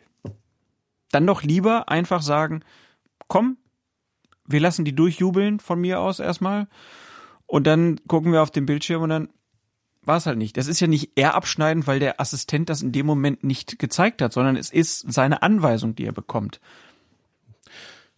Ich kann mir das nur sehr schwer vorstellen, ehrlich gesagt. Also die Anweisung gilt ja nur für, für Situationen, bei denen die Frage sich stellt, abseits ja oder nein, wenn eine Torgefahr gegeben ist. Das Klar. muss man ja entsprechend noch einschätzen. In dem Fall war der Weg ja noch ziemlich weit, aber da wird wohl jeder zustimmen. Klar war da eine Torgefahr gegeben. Der ist ja Er hat ja ein Tor gemacht. Er hat ja ein Tor gemacht und außerdem hat er ein Tor gemacht, genau. So, und in allen anderen Fällen soll der Assistent dann, wenn es eben keine Torgefahr gibt, soll er das Abseits anzeigen. Und ausgerechnet in solchen Situationen soll er dann gar nicht mehr winken, aufs Geratewohl, damit die Leute, damit man sagen kann, ja gut, dann, selbst wenn es Abseits gewesen ist, dann jubeln die Leute halt. Es aber geht ja ist immer nicht ums Geratewohl. ne? Also wenn der drei Doch. Meter im Abseits steht, Mhm. soll er natürlich winken. Nur wenn es so, wenn er sich bei der Situation, Mhm. er entscheidet sich, ich winke nicht, dann lässt er ihn aufs Tor zulaufen. Der schießt das Tor und dann winkt er? Das ist doch bescheuert. Warum lässt er dann die Fahne nicht gleich ganz unten? Weil er eben signalisieren will, wie er das eingeschätzt hat. Ich habe es übrigens eigentlich anders gesehen, Ja. aber ich hab, wollte ihn jetzt erstmal nochmal 50 Meter laufen lassen. Ich habe es anders. Ja gut, das ist das, das, das ist ja wirkt halt dann, dann ist es bekloppt. Also entweder ich bin mir sicher und ich winke oder ich sage, hm, könnte eine Torentscheidung sein und ich bin mir nicht hundertprozentig sicher, dann Mhm. lasse ich die Fahne unten.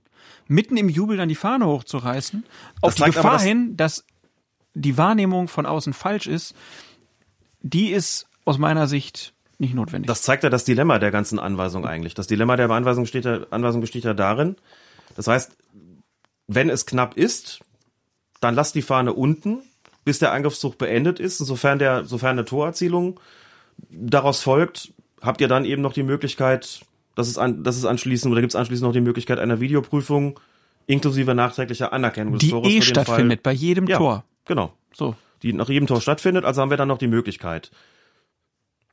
Bei einer knappen Entscheidung für den Fall, dass ihr sofort winkt und es ist dann kein Abseits und es wird, die Entscheidung wird vom Schiedsrichter aber übernommen und stellt sich raus, das war kein Abseits, lässt sich eben keine Videoprüfung mehr einrichten, ist die Chance perdu. Deswegen ist das ja gemacht worden. Dann Genau, und in, das ist vollkommen nachvollziehbar. in den allermeisten Fällen ist es ja so, dass ja nicht mehr allzu viel Zeit vergeht zwischen der knappen Abseitssituation und der Torerzielung. Hier in diesem Fall war es dann wahrscheinlich das extremste Beispiel, dass man sich überhaupt denken kann, weil der halt knapp hinter der Mittellinie ähm, überhaupt erst in Ballbesitz gekommen ist. Dann war er, glaube ich, einen halben Meter im Abseits, haben schon viele gesagt, na ja, das ist aber doch eigentlich recht deutlich, muss das ein Assistent nicht sehen. Der Punkt ist, er hat's ja gesehen.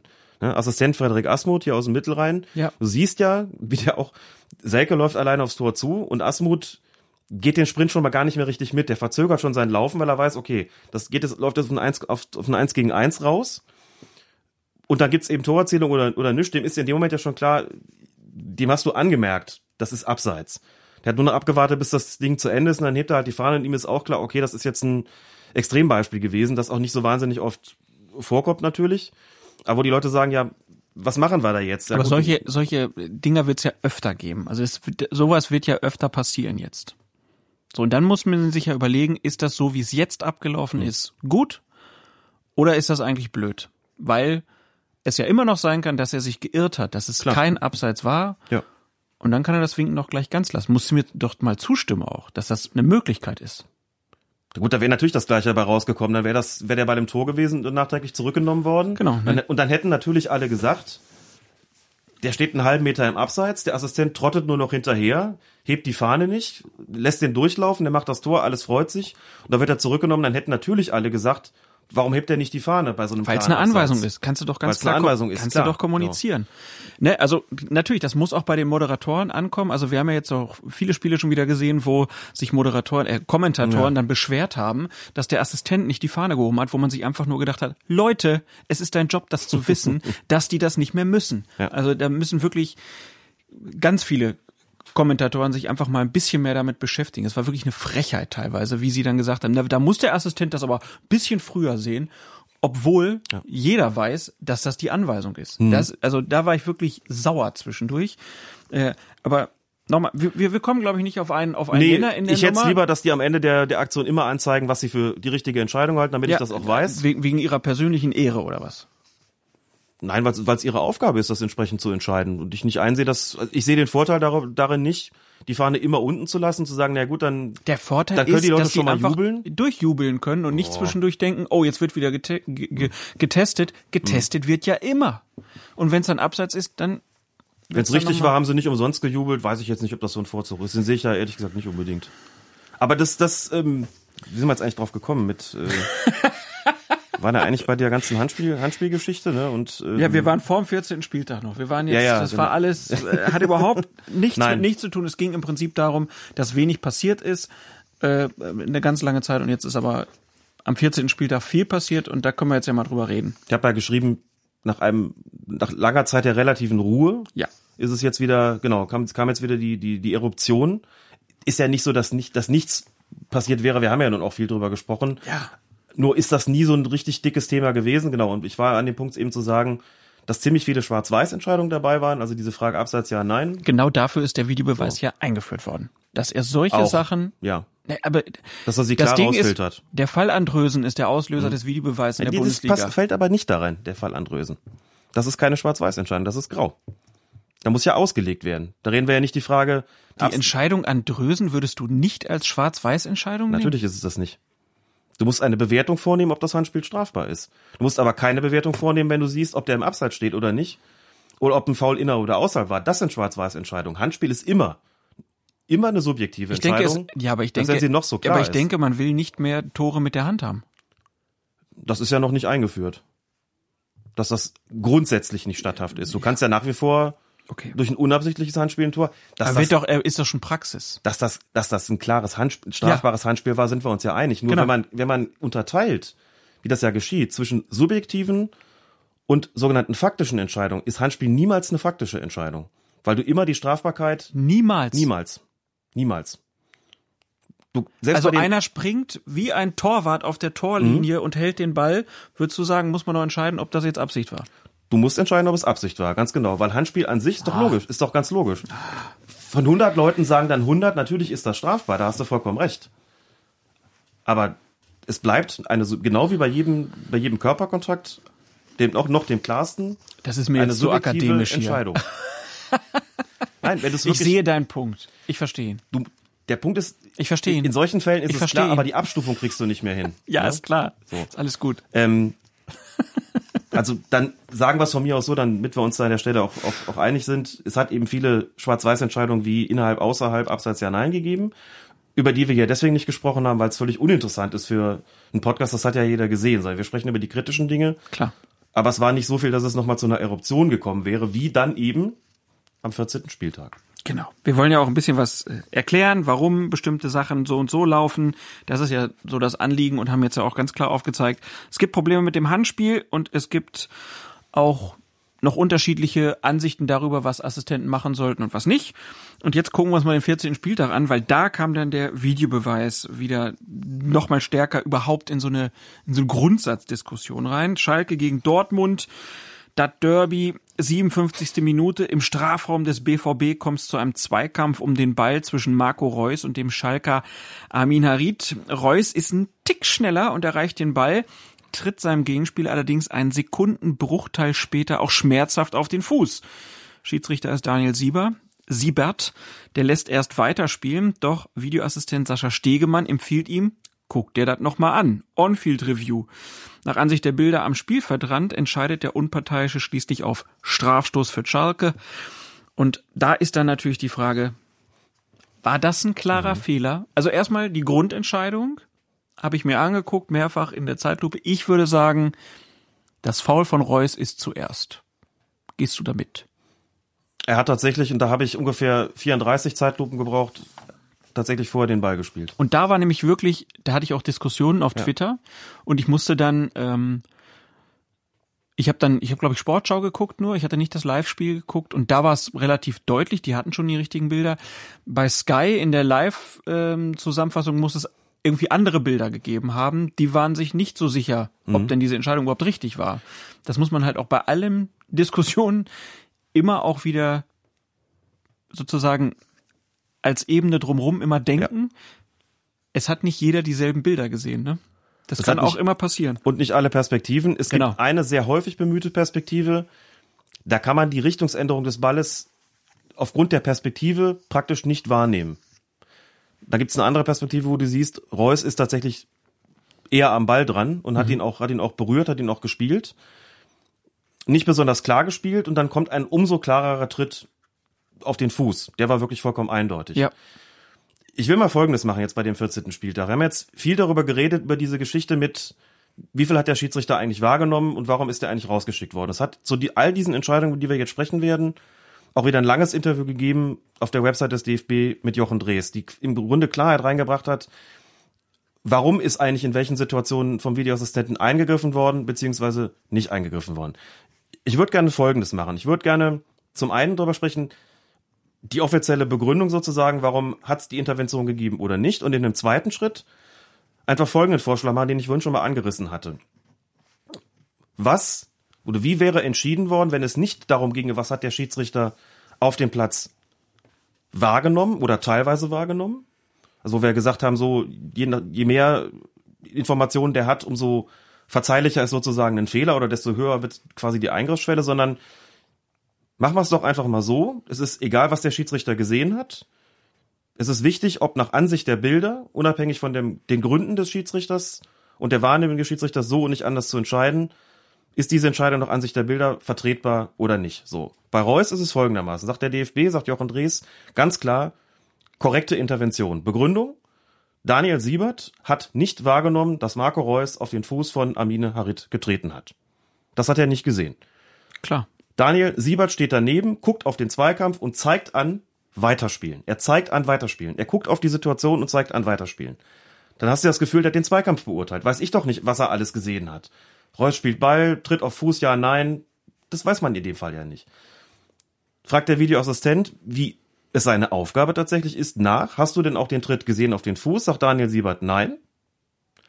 Und weil er das nicht gesehen hat, sagt der Videoassistent, Guck's dir nochmal an. das ist ein für mich ein, weiß nicht, also jetzt nicht wörtlich, das wissen wir ja nicht, sondern dann solltest du dir das angucken, denn dieser Tritt auf den Fuß ist glasklar. Dann guckt, sein, guckt Sieber sich das an und ändert seine Entscheidung. Also war das Argument des Videoassistenten natürlich überzeugend. So, hier haben wir also eine, eine Korrektur. Also die Entscheidung, muss ich sagen, finde ich, finde ich richtig, hier einen Strafstoß zu geben. Ein bisschen den Ball berührt und dann eben nur um den Preis, dass er anschließend voll auf den Schlappen latscht. So, das ist ein Foul und das ist auch ein Strafstoß. Punkt. Trotzdem, Strafstoß. genau, Reus war im eigenen Strafraum in dem Fall. Ach ja, klar. Oh Ne? Gott. Ja, ja, genau. Das, Sorry. man glaubt immer, das ist auf der Ja, anderen Seite. ja, ja, genau. Nee, war, war ein bisschen mit vertauschten Rollen, das Ja. stimmt schon. So, jetzt der Punkt.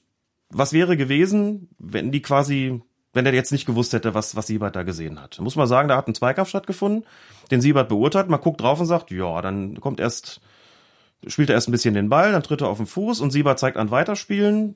Und da würde ich sagen, das ist eine Aktion, wo man sagt, ja, keine abwegige Entscheidung auf Weiterspielen zu entscheiden. Immerhin war ja dann doch ein bisschen zuerst auch der Ball gespielt. Aber da würde ich dann sagen, klar und offensichtlich falsch, wo du ja selber sagst, das kommt ein bisschen darauf an, wie viele Perspektiven man da braucht. Finde ich nicht. Also dann wäre ich durchaus einverstanden gewesen zu sagen, dann kann man an der Stelle auch weiterlaufen lassen.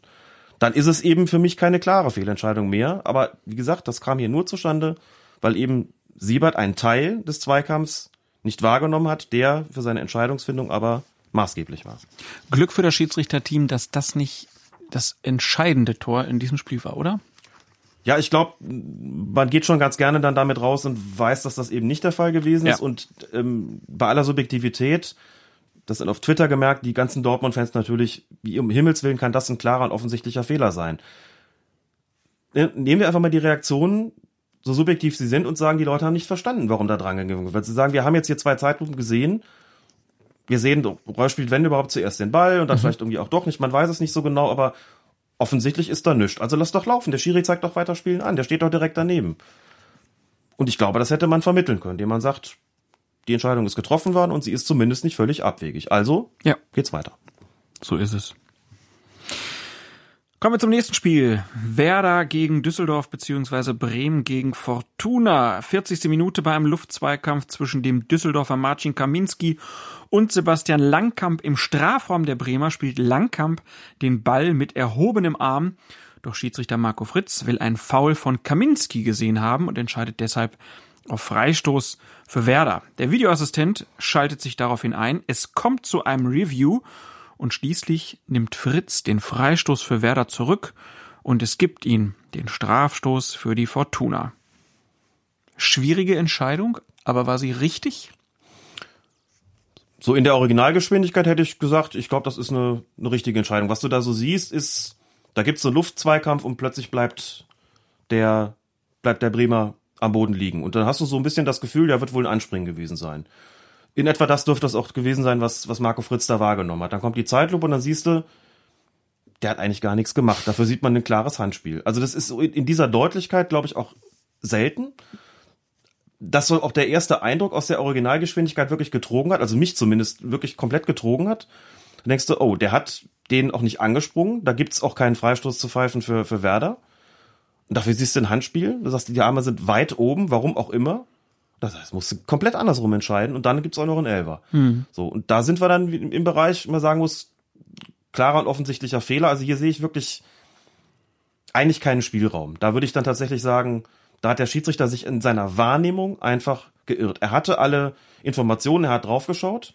So, da muss man sagen, ja gut, aus meiner Sicht, er hat dann eben wahrgenommen, an, anspringen und das andere hat er vielleicht irgendwie gar nicht gesehen oder genau, nicht das, der, der wird angesprungen, vielleicht hat er Genau. deshalb sogar den Arm hochgerissen. Ja, oder sowas. Ja. Das, das kann einfach passieren, dass man sich da so auch täuscht. Muss man sagen, das ist einfach eine, eine falsche Wahrnehmung gewesen und keine fehlende, weil er eben auch alle Informationen hat und sagt dann, dann gibt man den Review. Also hier würde ich beispielsweise, hier würde ich sagen, ändert sich daran nichts. Das guckst du dir an als Videoassistent und sagst dir, das ist nicht, das ist nicht zu vertreten.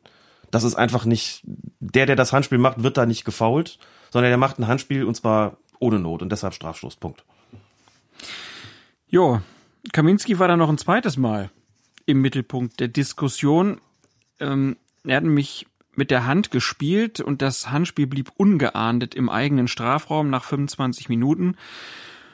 Und da fragt man sich, warum das nicht ebenfalls zu einer Videoprüfung durch den Schiedsrichter geführt hat, obwohl die Kriterien für die Strafbarkeit ja eigentlich genauso erfüllt waren. Jo, da geht der Ellenbogen raus und der geht zum Ball. Also auch nach den ganz alten Kriterien sind hier für mich die Voraussetzungen für ein strafbares Handspiel für Absicht im Regelsinne gegeben. Jochen Drees hat erklärt, dass der Schiedsrichter so eine klare Sicht darauf hatte und so klar auf nicht strafbar entschieden hat, bei Vorliegen aller Informationen, dass der Videoassistent nicht eingreifen durfte. Und Oh, das hat so langsam hat man da leider so ein bisschen das Gefühl, dass das genau immer so gedreht wird, wie es gerade passt. Ich gehe davon aus, dass Ich er brauche den Funkverkehr. ich glaube, gehe davon aus, dass er da, weil er auch in anderen Fällen, das werden wir noch sehen, die Kommunikation im Team kritisiert hat, dass das immer auch stimmt, Ja, was da wiedergegeben wird. Aber auch da würde ich sagen, wenn sie sich nicht ausgetauscht hätten, guckst du als Videoassistent drauf und musst eigentlich sagen, das kann man eigentlich nicht mehr rechtfertigen. Mhm. So, und da Eingriffsschwelle hin, Eingriffsschwelle her, würde ich einfach sagen, da spricht einfach alles für ein strafbares Handspiel. Auch da, es besteht ja immer noch die Möglichkeit, wenn wir über Eingriffsschwellen reden, muss man immer noch sagen, es kann ja einfach auch ein Wahrnehmungsfehler sein, ein klarer und offensichtlicher Wahrnehmungsfehler. Ich fand, der lag hier vor. Ne? Also klar kannst du sagen, der entscheidet auf dem Platz und dann ist es halt nur dann zu korrigieren, wenn es überhaupt keine andere Möglichkeit gibt. Und also was meine Eingriffsschwelle als, als Zuschauer betrifft sozusagen, oder hier als jemand, der im, im Podcast drüber spricht, würde ich sagen, ich fand das durchaus ein Fall, bei dem man hätte sagen sollen, pass mal auf, der geht mit dem Arm zum Ball. Der ist da auch nicht geschubst worden oder so, deswegen ist das eigentlich ein, Strafstoß und Punkt. Punkt. Kommen wir zum nächsten Spiel. Freiburg gegen Leipzig, 43. Minute. Der Leipziger Dayo Upamecano oder Upamecano. Bin mir immer unsicher. Er ist ein Franzose, ja, ne? Dann heißt es wahrscheinlich Dayo Upamecano. Und der, der kreuzt im eigenen Strafraum den Laufweg des Freiburger Kapitäns Mike Franz, trifft ihn leicht am Bein und hält ihn außerdem kurz fest, während eine Hereingabe über die beiden hinwegfliegt. Franz geht zu Boden, doch Schiedsrichter Tobias Welz lässt weiterspielen. Sein Videoassistent Christian Dinger dreht ihm jedoch, guck dir das nochmal an. Welz schaut sich die Bilder in der Review Area ausgiebig an, dann entscheidet er auf Strafstoß. Die Doppelfrage. Richtiger Eingriff, richtige Entscheidung. Es war schon beim Zuschauen zu sehen, dass Wels das nicht im Blick hatte. Übrigens auch eine total ekelhafte Situation für jeden Schiedsrichter. Kennt wirklich jeder, kennt auch jeder Amateurschiedsrichter dieses Ding. Da segelt ein Ball über die gesamte Abwehr hinweg und platsch liegt einer in der Mitte. Und du weißt nicht genau, ist der jetzt gefault worden oder nicht, weil du vielleicht dem Ball gefolgt bist, weil du überhaupt, also weil die gar keine Chance hatten, da an den Ball zu kommen. Ne? Ja, man kann ja auch nicht alle Spieler im Blick haben. Nein, du kannst nicht alle Spieler im Blick haben und es ist halt einfach ätzend, wenn plötzlich einer liegt und schreit und du hast nicht hingeguckt und kannst deswegen Klar. eigentlich gar nichts dazu sagen. Völlig verständlich. So war es bei Wels, der ja. hat das nicht gesehen. Das der hat, hat sich gefragt, warum wälzt der Franz sich da? ist das nicht schön, dass wir immer noch Spieler in der Bundesliga haben, ein Spieler, der Mike Franz heißt? Der schreibt sich zwar anders als der Mike Franz, aber heißt auch Mike Franz. Das ist, ich finde das großartig. Das ist fantastisch. Ja. Ich wälz mich vor Lachen. Du weißt das nicht zu schätzen. ich, bin einfach, ich bin einfach ob der Aufnahmedauer langsam durch. Du weißt ah, das doch. Ja, okay. Mhm. Wo ist Gut, der Faden? Der Faden ist da, dass Welz das nicht gesehen hat. Das hat Dinger dann auf den Plan gerufen, ja. der mit ihm das ab. Hast du, hast du gesehen, dass da was gewesen ist gegen, gegen Mike Franz, was du möglicherweise gepfiffen hättest, wenn du es gesehen hättest? Nein, habe ich nicht gesehen. Gut, dann Review. Und dann guckt er sich das an und bleibt minutenlang vor dem Monitor stehen, denn die Sache ist so klar nicht. Da gibt's so ein leichtes Kreuzen, so leichte Berührung, da gibt's noch so ein kleines Halten. Kannst du pfeifen, musst du nicht unbedingt pfeifen. Welz hat sich lange angeguckt und hat dann gesagt, reicht mir doch. Die Tatsache, dass er dafür so lange gebraucht hat, zeigt, dass es eben so klar nicht gewesen ist, aber auch hier wieder nicht falsche Wahrnehmung, sondern fehlende Wahrnehmung. Ja, das ist Deswegen der klar, das ist der Punkt in dem Ding. Dass man halt wirklich sieht, ja. er hat es überhaupt nicht wahrgenommen. Genau. Und weil er es überhaupt nicht wahrgenommen hat, darf er sich's angucken und sagen, reicht für einen Strafstoß. Nicht nur eine Teilwahrnehmung, sondern gar keine Wahrnehmung. Auch hier wieder das Experiment. Was hätten wir denn gemacht, wenn man sagt, ist es egal, was er wahrgenommen hat? Dann guckst du dir das an und sagst du, muss man in der, ist es in der Situation abwegig weiterspielen zu lassen? Völlig unabhängig von der Sichtweise des Schiedsrichters. Da würde ich sagen, nö, abwegig ist das nicht. Da ist ein bisschen was gewesen, da kannst du pfeifen, zwingender Strafstoß ist das für mich nicht. Das wäre für mich ein Fall gewesen, wo ich gesagt hätte, dann nicht eingreifen. Weil Entscheidung, wenn auch nicht bewusst getroffen, weiterspielen zu lassen, ist in Ordnung. Wie gesagt, ich sehe die immanente Logik darin, aber ich möchte ja gerade versuchen, sowas zu entwickeln, wie was, wie kann man es denn vielleicht berechnen? Ja. Hätte da also dann gesagt, nicht Eingriff. Gut. Dann kommen wir zum nächsten Spiel. Hertha gegen Frankfurt. 87. Minute. Wir haben schon am Anfang der Sendung mal kurz drüber gesprochen. Der Berliner Marco Grujic hält im eigenen Strafraum den Frankfurter Luka Jovic fest, bringt ihn zu Boden und hindert ihn in aussichtsreicher Position am Torschuss. Zwar greift auch Jovic ein wenig nach seinem Gegenspieler, wie im Strafraum ja überhaupt von allen Seiten kann man sagen, gerne und viel gehalten wird, geklammert und gezogen. Doch Grujic Armeinsatz, der ist derart deutlich und ausdauernd, dass es schon der eigentlich gut postierte unparteiische Daniel Schlager hätte erkennen und ahnden sollen. Spätestens die Videoassistentin Bibiana Steinaus aber hätte intervenieren und ein On-Field-Review empfehlen müssen, denn nicht auf Elfmetern zu entscheiden war klar und offensichtlich falsch. Jochen, Jochen Drees hat dann auch dazu gesagt, Schiedsrichter Daniel Schlager hatte einen freien Blick auf den Zweikampf und erkannte ein gegenseitiges Halten der beiden Spieler Jovic und Grujic. Das Fallen des Frankfurter Spielers Jovic war nach seiner Auffassung nicht zweifelsfrei strafstoßwürdig, weswegen er sich dafür entschied, das Spiel weiterlaufen zu lassen. Wie bei allen Zweikämpfen innerhalb des Strafraums, die potenziell zu einem Strafstoß führen können, ist auch in dieser Szene eine sofortige Sichtung der Bilder von der Videoassistentin Bibiana Steinhaus im Video Assist Center in Köln erfolgt. Im Anschluss fand eine Kommunikation mit dem Schiedsrichter statt, wonach sich eine keine Nochmal, wonach sich keine klare und offensichtliche Diskrepanz zu der Wahrnehmung von Daniel Schlager und den entsprechenden Kameraeinstellungen im Video Assistant Center fand. Da die Videoassistenten nur eindeutig falsche Entscheidungen des Schiedsrichters korrigieren und eben nicht eine bessere Entscheidung am Bildschirm treffen sollen, liegt hier eine hohe Eingriffsschwelle für den Videoassistenten vor. Dies war auch der Grund dafür, dass es in dieser Szene zu keinem On-Field Review kam, auch wenn es nach den TV-Bildern gute Argumente für einen Strafstoß gibt. Völlig unbefriedigende Erklärung. man muss, glaube ich, an der Stelle auch mal dazu sagen, dass diese Haltevergehen wirklich häufig deutlich schwieriger zu beurteilen sind hinsichtlich der, der Frage, was mache ich jetzt damit als Kontaktvergehen? Bei so einem Kontaktvergehen hast du immer so ein klares Ding, in aller Regel wirklich so, der eine tritt oder was auch immer oder, oder, oder schlägt und der andere wird irgendwo getroffen. Das kannst du klar sehen. Das ist so eine Sache, die auch nur so einen Sekundenbruchteil dauert normalerweise. Beim Halten ist es immer schwer, die Intensität zu beurteilen. Du kannst natürlich grundsätzlich sagen, Halten ist nie ballbezogen, also warum pfeift man da nicht schneller? Man sagt, ja gut, also ist ein Kontaktsport, ein bisschen muss auch in dem Bereich irgendwo erlaubt sein. Insofern ist es wirklich schwieriger, als bei einem Kontaktvergehen zu entscheiden, wann ist das Halten wirklich strafbar. Insofern hast du da natürlich einen großen Spielraum bei der Beurteilung. Hier sind wir uns, glaube ich, wahrscheinlich beide einig. Dieses Halten hätte eigentlich für einen Strafstoß dicke reichen müssen. Hier ist das Argument also, der guckt dahin, der nimmt das wahr. Also, das ist schon richtig, dass, ähm, dass Jovic auch ein bisschen gehalten hat, so nach hinten ausgeklammert, aber bitte, das, äh, Das hätte, das hätte Grujic im Gegensatz dazu aber nicht zu Nein. Fall gebracht. Nein. Ne? Also Jovic wird zu Fall gebracht, Ja. Grujic nicht. So, das ist, finde ich, ein wichtiger Punkt auch in diesem Ding. Das Halten von Jovic ist so, ich mache mir ein bisschen Platz, Ja. Aber ich hindere keinen daran weiterzulaufen. Ja. Also Jovic wird ja wirklich daran gehindert, den Ball ins Tor zu schießen. der hat Ball, er ist auch im Ballbesitz. Er darf den auch ein bisschen abschirmen, darf natürlich auch ein bisschen mit den Armen nach Ja. hinten ausgreifen. Und dann, Und dann ist es auch, finde ich, äh, wird ja mal gesagt, ah, der hat zuerst gehalten. Ajo. Naja. was der andere da macht, was, was, was Grujic da macht, ist schon für mich deutlich drüber.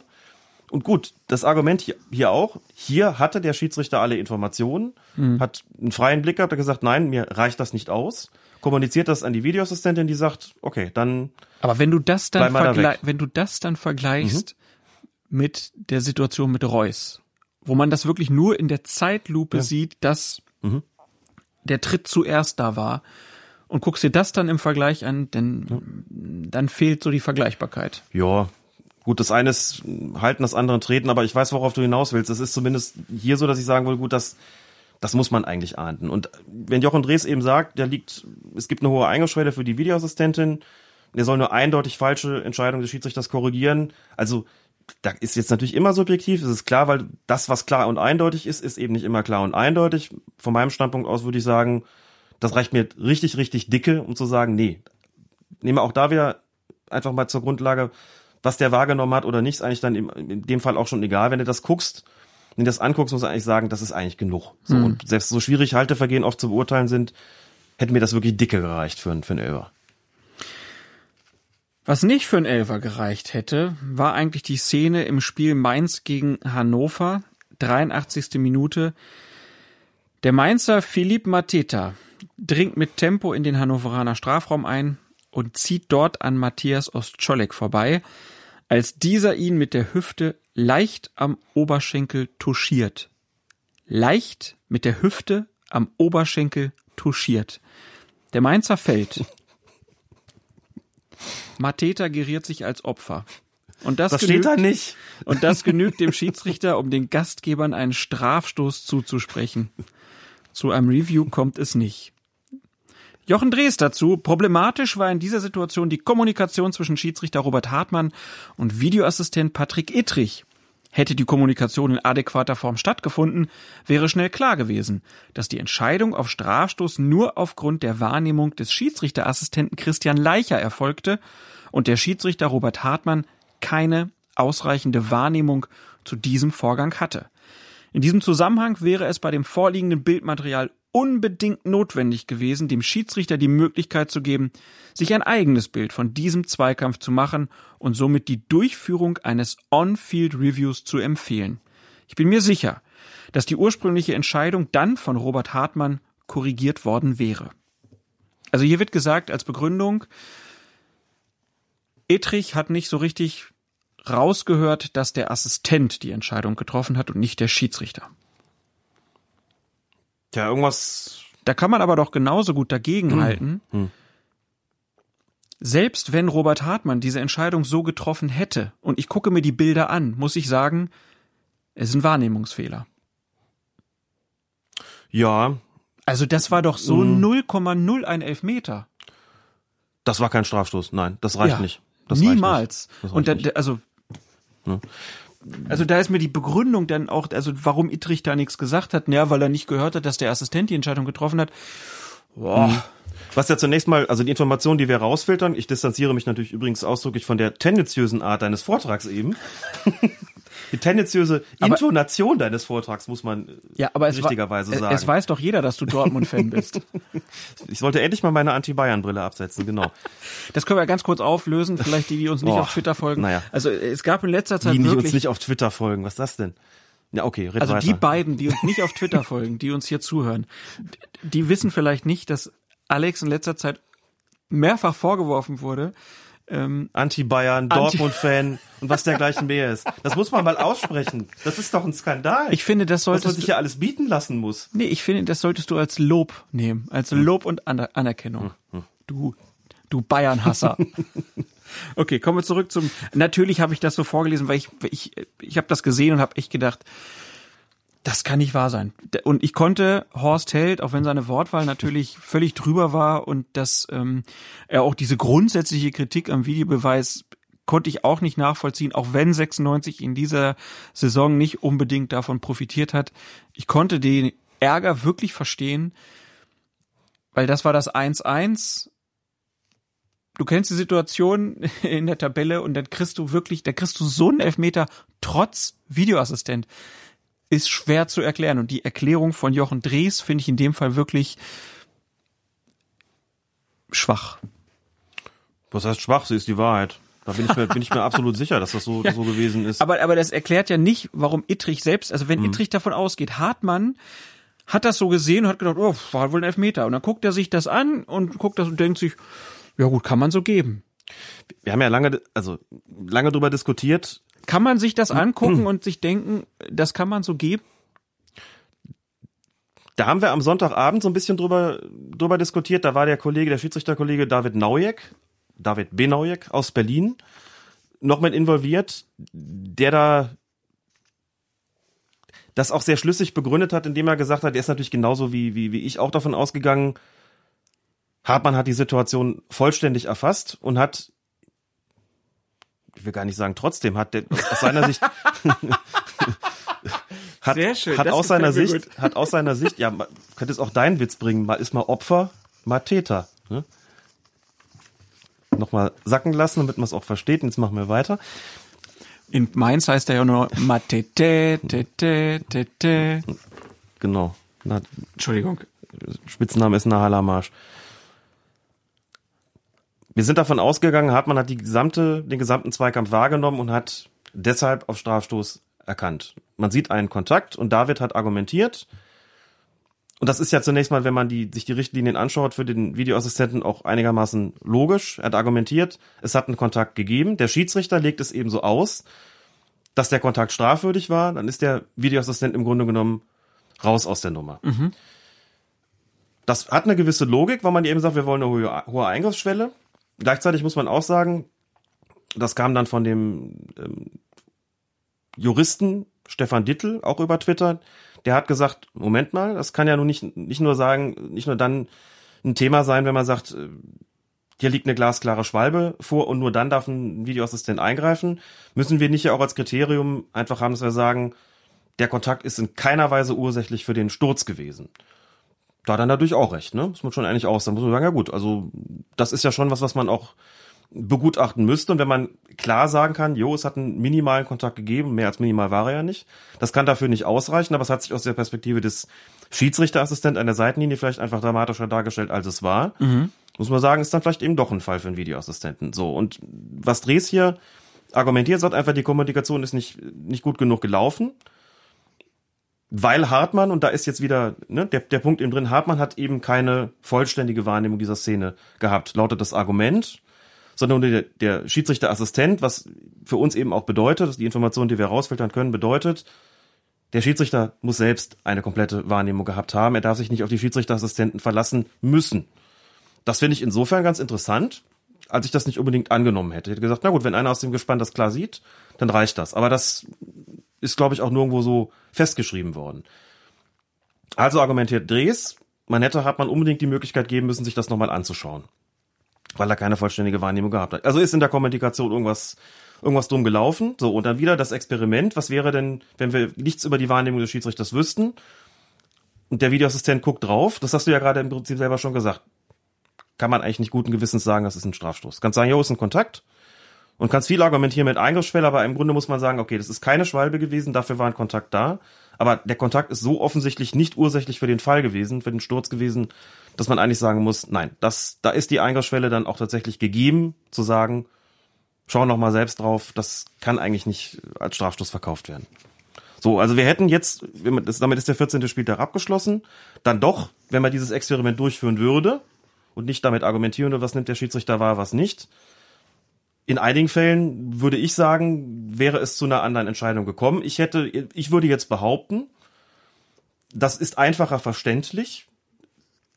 Das würde in manchen Fällen zu einer anderen Entscheidung führen, aber eine, die möglicherweise besser nachvollziehbar wäre. Das wäre jetzt meine Behauptung. Also das offensichtlichste Ding ist dann sicherlich mit, äh, aus meiner Sicht, zumindest meiner Perspektive, die Nummer in, in Freiburg gegen Leipzig gewesen, wo du sagst, der hat das nicht gesehen, der ist rausgeschickt worden, guckt sich das eingehend an, sagt dann, ich will den Strafstoß geben, also bewertet es komplett neu, was er ja darf dann. Und man sagt, jo, das kann man genauso machen. Und auf der, auf dem Hintergrund der Vorgaben vollkommen in Ordnung. Und du sagst, die Wahrnehmung ist wurscht, ich guck drauf, sag, ja, kannst du pfeifen, kannst du laufen lassen, geh mal nicht ran, fertig. Versteht dann aber jeder. Weil man sagt, ja, das ist halt kein klarer und offensichtlicher Fehler. So, und ich habe eben das, den Eindruck, dass in den vergangenen Wochen dieses Ding mit dem klaren und offensichtlichen Fehler so ein bisschen aus dem Fokus geraten ist und dieses eben, was ist mit der Wahrnehmung des Schiedsrichters auf dem Platz?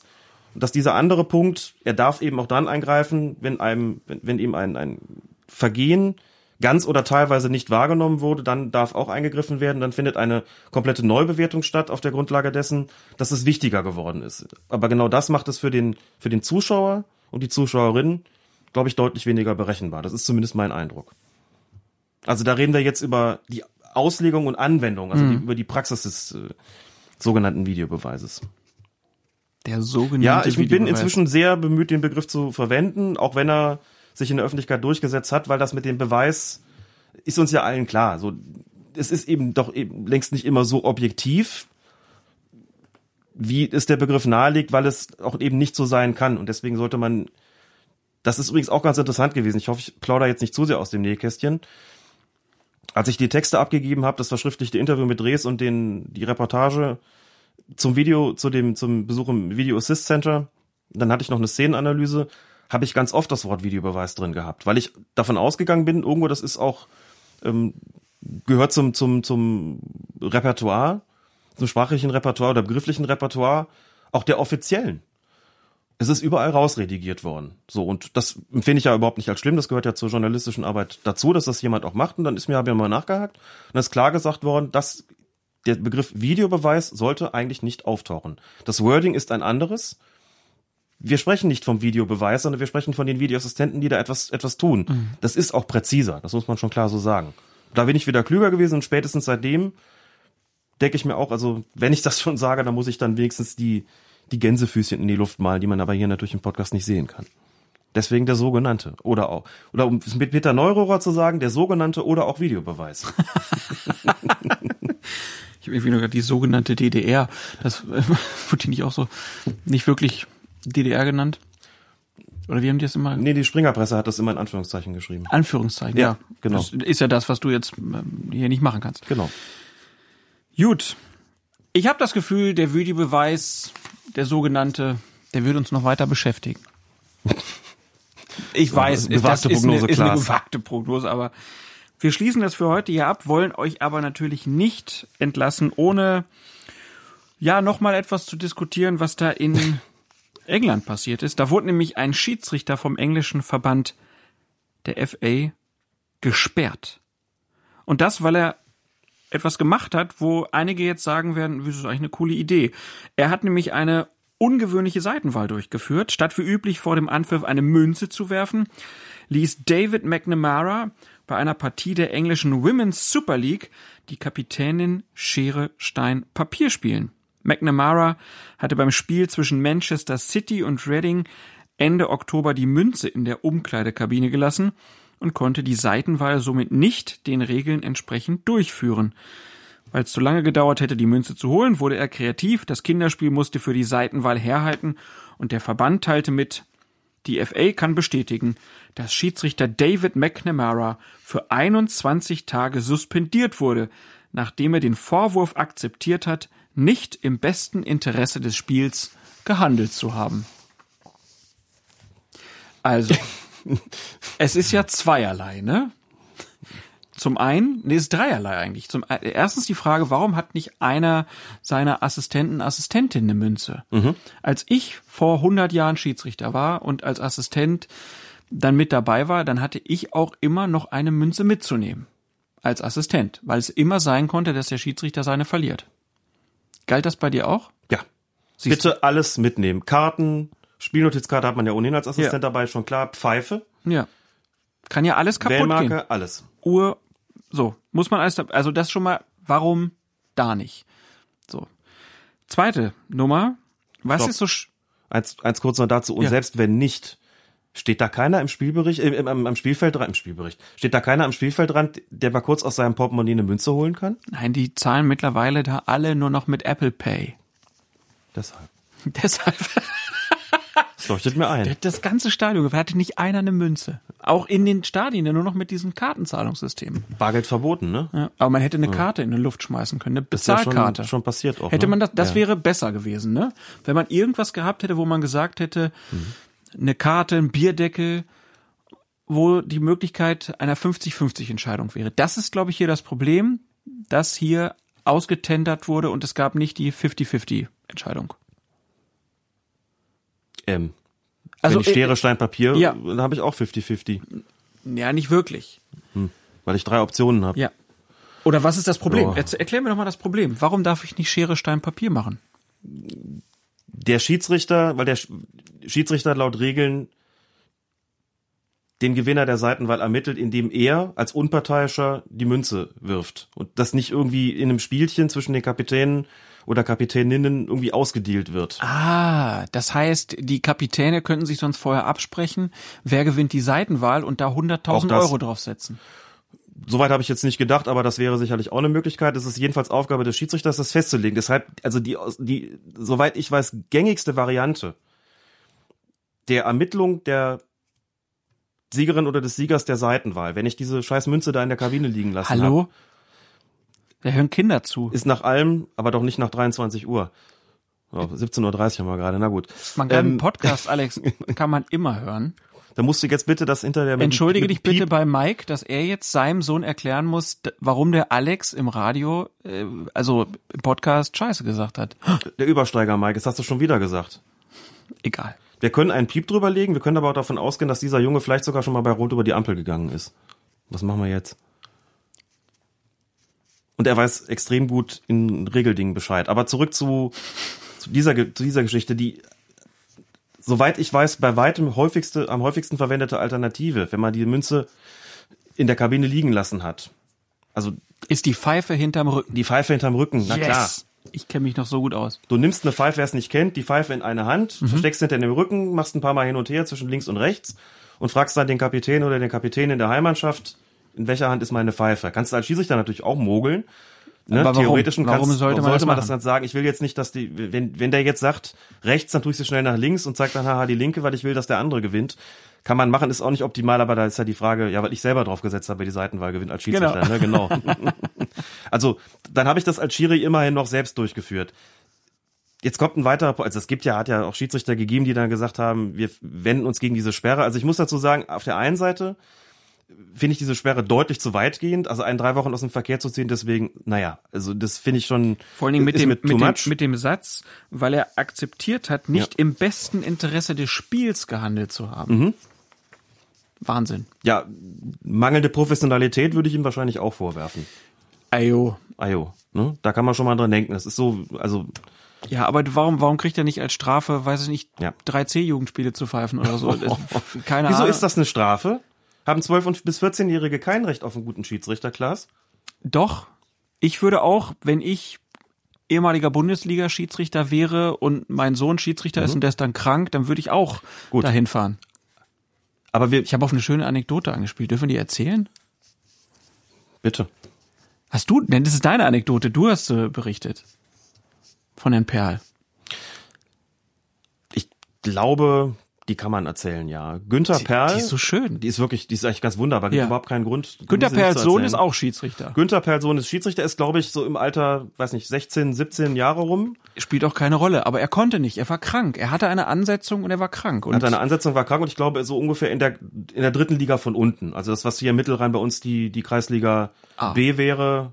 Nee, wenn du von, also hier im, Ach so, ja, okay. im Kreis Mhm. Köln gibt's ja Kreisliga D. ja, alles klar. So, also sagen wir mal sowas wie dritte Kreisklasse von dritte Kreisliga von unten. Das ist in Bayern ein anderer Fall. Sein Sohn ist jedenfalls kurzfristig krank geworden. Und Günther Perl hat dem Vernehmen nach den Schiedsrichter Ansetzer angerufen und hat ihn gefragt, spricht was dagegen, wenn ich die Spielleitung übernehme? Und dann hat der Ansetzer offenbar gesagt. Günther, du bist überqualifiziert. Und dann hat Günther Perl ein Fußballspiel nochmal gepfiffen, quasi ganz unten. Das finde ich total großartig. Finde ich auch gut.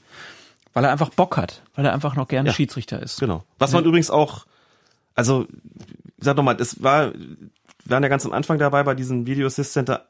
Er hat mich wirklich nachhaltig beeindruckt, kann ich dir sagen. Wirklich nachhaltig beeindruckt. Auch dieses, die waren natürlich alle schon länger da, auch sein, sein Assistent, wie dann plötzlich diese Tür auf, sich da aufschwang und Günther Perl und sein Assistent vom Umkleiden kamen und dann eben mit, mit dem Trikot den Raum betraten. Vorher hatten sie Zivilkleidung an und eben so eine, weiß nicht, eine halbe Stunde vor Spielbeginn oder so, fliegt die Tür auf und die beiden erscheinen in Spielkleidung da drin. Das hatte, hat mich, das fand es imposant, kann ich dir sagen. und nehmen da Platz, setzen sich die Headsets auf und dann wird ein bisschen, ne, noch ein bisschen ge gecheckt und getan. Und wie gesagt, die Art und Weise, also auch wie, wie, das erzähle ich jetzt nicht, aber auch so die Witzchen, die da gemacht worden sind, das war wirklich alles ähm, richtig, richtig gut. Kommen wir noch mal ganz Ähm, kurz zurück zu der Sperre. Da waren wir, glaube ich, ja, gerade genau. abgedriftet. Die Sperre ist mir zu weitgehend. Du hast gerade das Ding gesagt mit dem, der kann ja zur Strafe Ziehungsspiele äh, pfeifen. Ich glaube, damit ist vielleicht man, ist man vielleicht so ein bisschen auf dem Weg von der Sache, die mich auch gestört hat, bei der ich aber so ein bisschen unterstellen muss. David McNamara ist dem Namen nach männlich.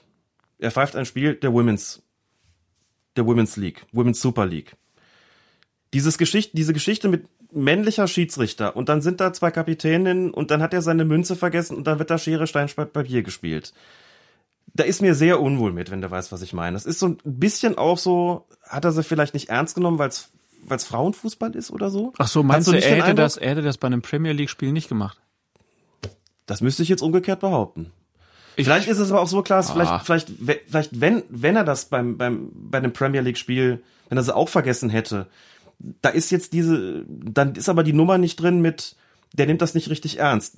Damit muss er sich jetzt schon, ich habe einfach zu viele männliche Kollegen erlebt, die dummes Zeug gemacht haben bei Frauenspielen. Die wirklich, Aber beim Spiel von Manchester City gegen Reading in der, in der Super League, Ja, also okay. glaubst du, da, nein, das kann ich mir nicht vorstellen. Aber egal. das nimmt, es ist auf jeden Fall, nimmt dann ein Schiedsrichter, ein männlicher Schiedsrichter in jedem Fall. Ja, also ich weiß, wie, auf welchem schmalen Grad ich mich bewege, aber mir ist da gedacht, boah, dann ist es noch ein Frauenspiel und irgendwo so dieses Ding, das wird von dem Typen gepfiffen und ich weiß nicht. Also vielleicht übertreibe ich da auch, aber ich hatte so ein ungutes Gefühl Okay, ich- dabei. dann sagen wir es so, ich hoffe- aber drei Wochen ich- Sperre fand ich trotzdem zu ich, viel. ich so hoffe, oder du so. übertreibst. Hm. Ich weiß, was du meinst.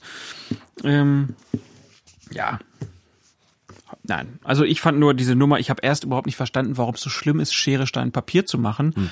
Hab halt irgendwie gedacht, ist doch gut, dann muss der weniger mit sich rumschleppen, braucht man keine Münze mehr mitnehmen, sondern man macht das jetzt immer. Und als wir drüber redeten, merkte ich, ja, okay, es ist, äh, da kann man was mitmachen, das ist nicht cool. Auch wenn das wieder unwahrscheinlich ist, dass da Leute sich vorher was austentern, aber es ist ja immer möglich und so weiter. Von daher, die 50-50-Nummer mit der Münze oder der Pfeife hinterm Rücken ist auf jeden Fall besser. Schiedsrichter haben da dran zu denken. Gut, dann würde ich vorschlagen, weil wir jetzt ja schon wieder relativ äh, lange aufgenommen haben, ähm, dass wir den Rest, den wir noch haben, wir haben nämlich eigentlich noch vorgehabt, über das IFAB äh, zu reden, die sich Ende November getroffen haben. Da gibt's verschiedene Sachen, die da überdacht werden. Du hast es vorhin schon mal erzählt, im März wird dann erst entschieden, was umgesetzt wird. Aber wir wollten das schon mal diskutieren, aber ich glaube, es ist okay, wenn wir das auf die nächste Episode schieben. Es ist ja eh noch nicht beschlossen worden, insofern hat es keine unmittelbare Dringlichkeit und dann können wir uns ein bisschen drüber unterhalten, welche von den Vorschlägen wir Sinnvoll sind. gelungen finden und welche weniger. Ja, Okay. genau.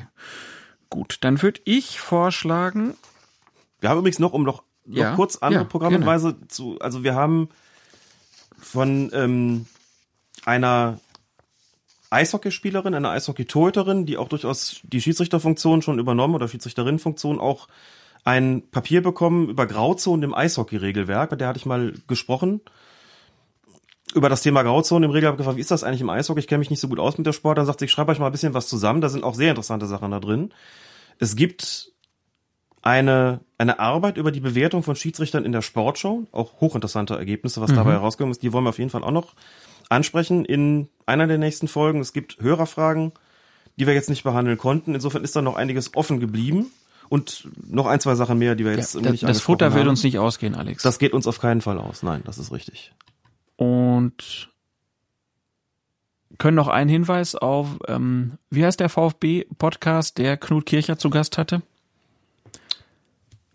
Podcannstadt. Podcannstadt. Ne, ähm, El Piebe auf Twitter, der Philipp Meisel. Der heißt jetzt auch Phil Meisel auf Twitter. Heißt jetzt Phil Meisel? Was ist denn da los? Und Podcannstadt ist vollkommen richtig. Jetzt habe ich natürlich auch noch mal gelinst, weil ich unsicher nach, nach siebeneinhalb Stunden Aufnahme auch gerade nicht mehr der Okay, also Knut, Knut Kircher äh, dazu Gast. Wir haben es noch nicht gehört, aber bei dem Gastgeber können wir es einfach so empfehlen. Ja. Genauso wie Patrick Ittrich in der Doku vom NDR. Ich freue mich, wenn ihr kommt wahrscheinlich am selben Tag wie der wie Colinas Erben äh, den Radfunk hört. Podcast beim Deutschlandfunk übers Radfahren. Also wer jetzt hier fertig ist, kann direkt mit dem Radfunk weitermachen. Das muss auch mal erlaubt sein, dass man auf sein eigenes Zeug hinweist. Selbstverständlich. Gut. Ähm, weil du mich so angeguckt hast, so entgeistert. Ich habe versucht gerade mir vorzustellen, wann wohl, der, wann wohl der Radfunk kommt und überlegt, wann kommt jetzt diese Folge raus? Die muss noch geschnitten werden und alles. Ja, hoffentlich morgen. Hoffentlich morgen, genau. Ne, also heute glaube ich nicht mehr, aber morgen dann. So, dann haben wir noch die Widmung offen. Wem widmen wir denn diese Episode? Wollen wir Schere, Stein, Papier spielen? Wer die Widmung dann sagen muss? Ja, das könnte zu lange dauern. Du darfst, du darfst widmen. Ich darf widmen? Ja. Dann widme ich mal, mal wieder ganz konventionell. Wir haben ja immer so, die uns gerade da und da hören, waren ja immer die Widmungen so und dann widme ich diese, dann widmen wir diese Folge allen, die uns bei einem Schneespaziergang hören. Oder beim Schneemann bauen oder irgendwie sowas. Meinst du, das funktioniert schon? Wo ist denn Schnee? Also ich habe jetzt, als ich in Augsburg war zum Vortrag am Montag, hatte ich schon den ersten Schnee. Echt? Ich kam aus dem Hörsaal raus und draußen kam plötzlich eine richtige Ladung runter. Okay. Wir waren alle komplett weiß. Es blieb da nicht lange liegen, aber da war schon Schneefall. Ja. Gut, dann widmen wir natürlich die Folge auch allen denen, die Schnee schippen müssen.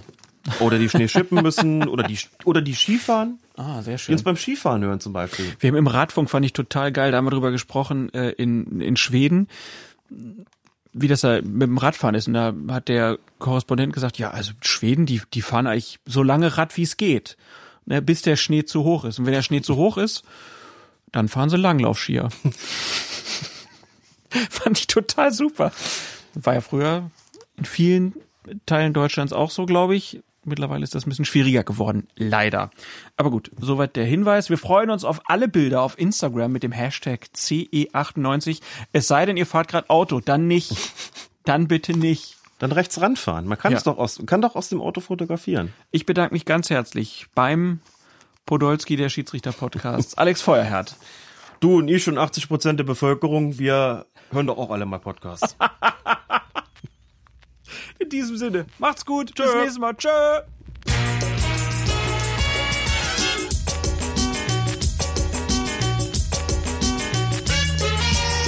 Ich habe schon den Kehrstuhl aufgebaut. Das stimmt wirklich jetzt. Wirklich. Das ist unfassbar. Ein Jahr nicht gesehen und dann habe ich einen Kehrstuhl. Dann lädt er mich ein zu ihm, dann muss ich einen Kehrstuhl aufbauen, weil er gesagt hat, hey, du Türke kannst doch bestimmt die Kehr aufbauen. und so war es wirklich. Ja.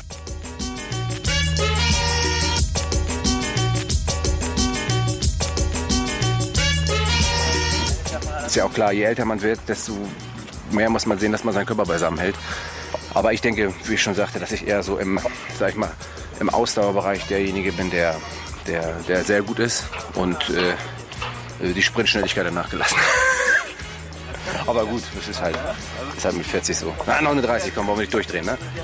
Er fragt nach dem Test, wann es endlich losgeht. so fit ist der.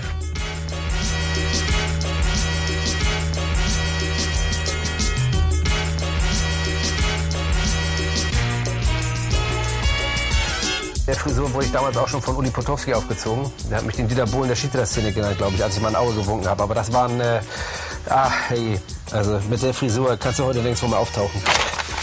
Ach, ah, guck mal hier.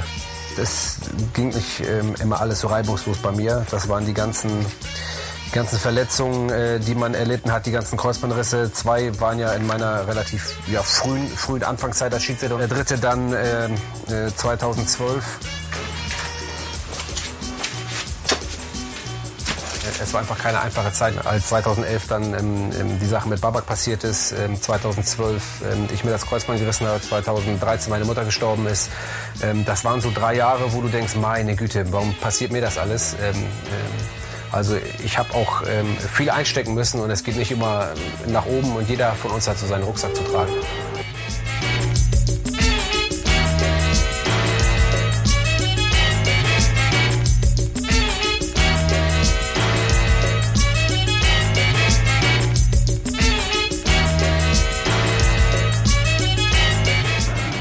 Nürnberg ist heute mal der Gast. Ihr habt auf jeden Fall die Auswahl schwarz und rot.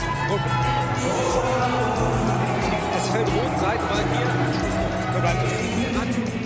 Einige sagen Herr Schiedsrichter, einige sagen Herr Ittrich, einige sagen Patrick, einige sagen ey. So, einige sagen Digger. Also das kommt, ist immer unterschiedlich.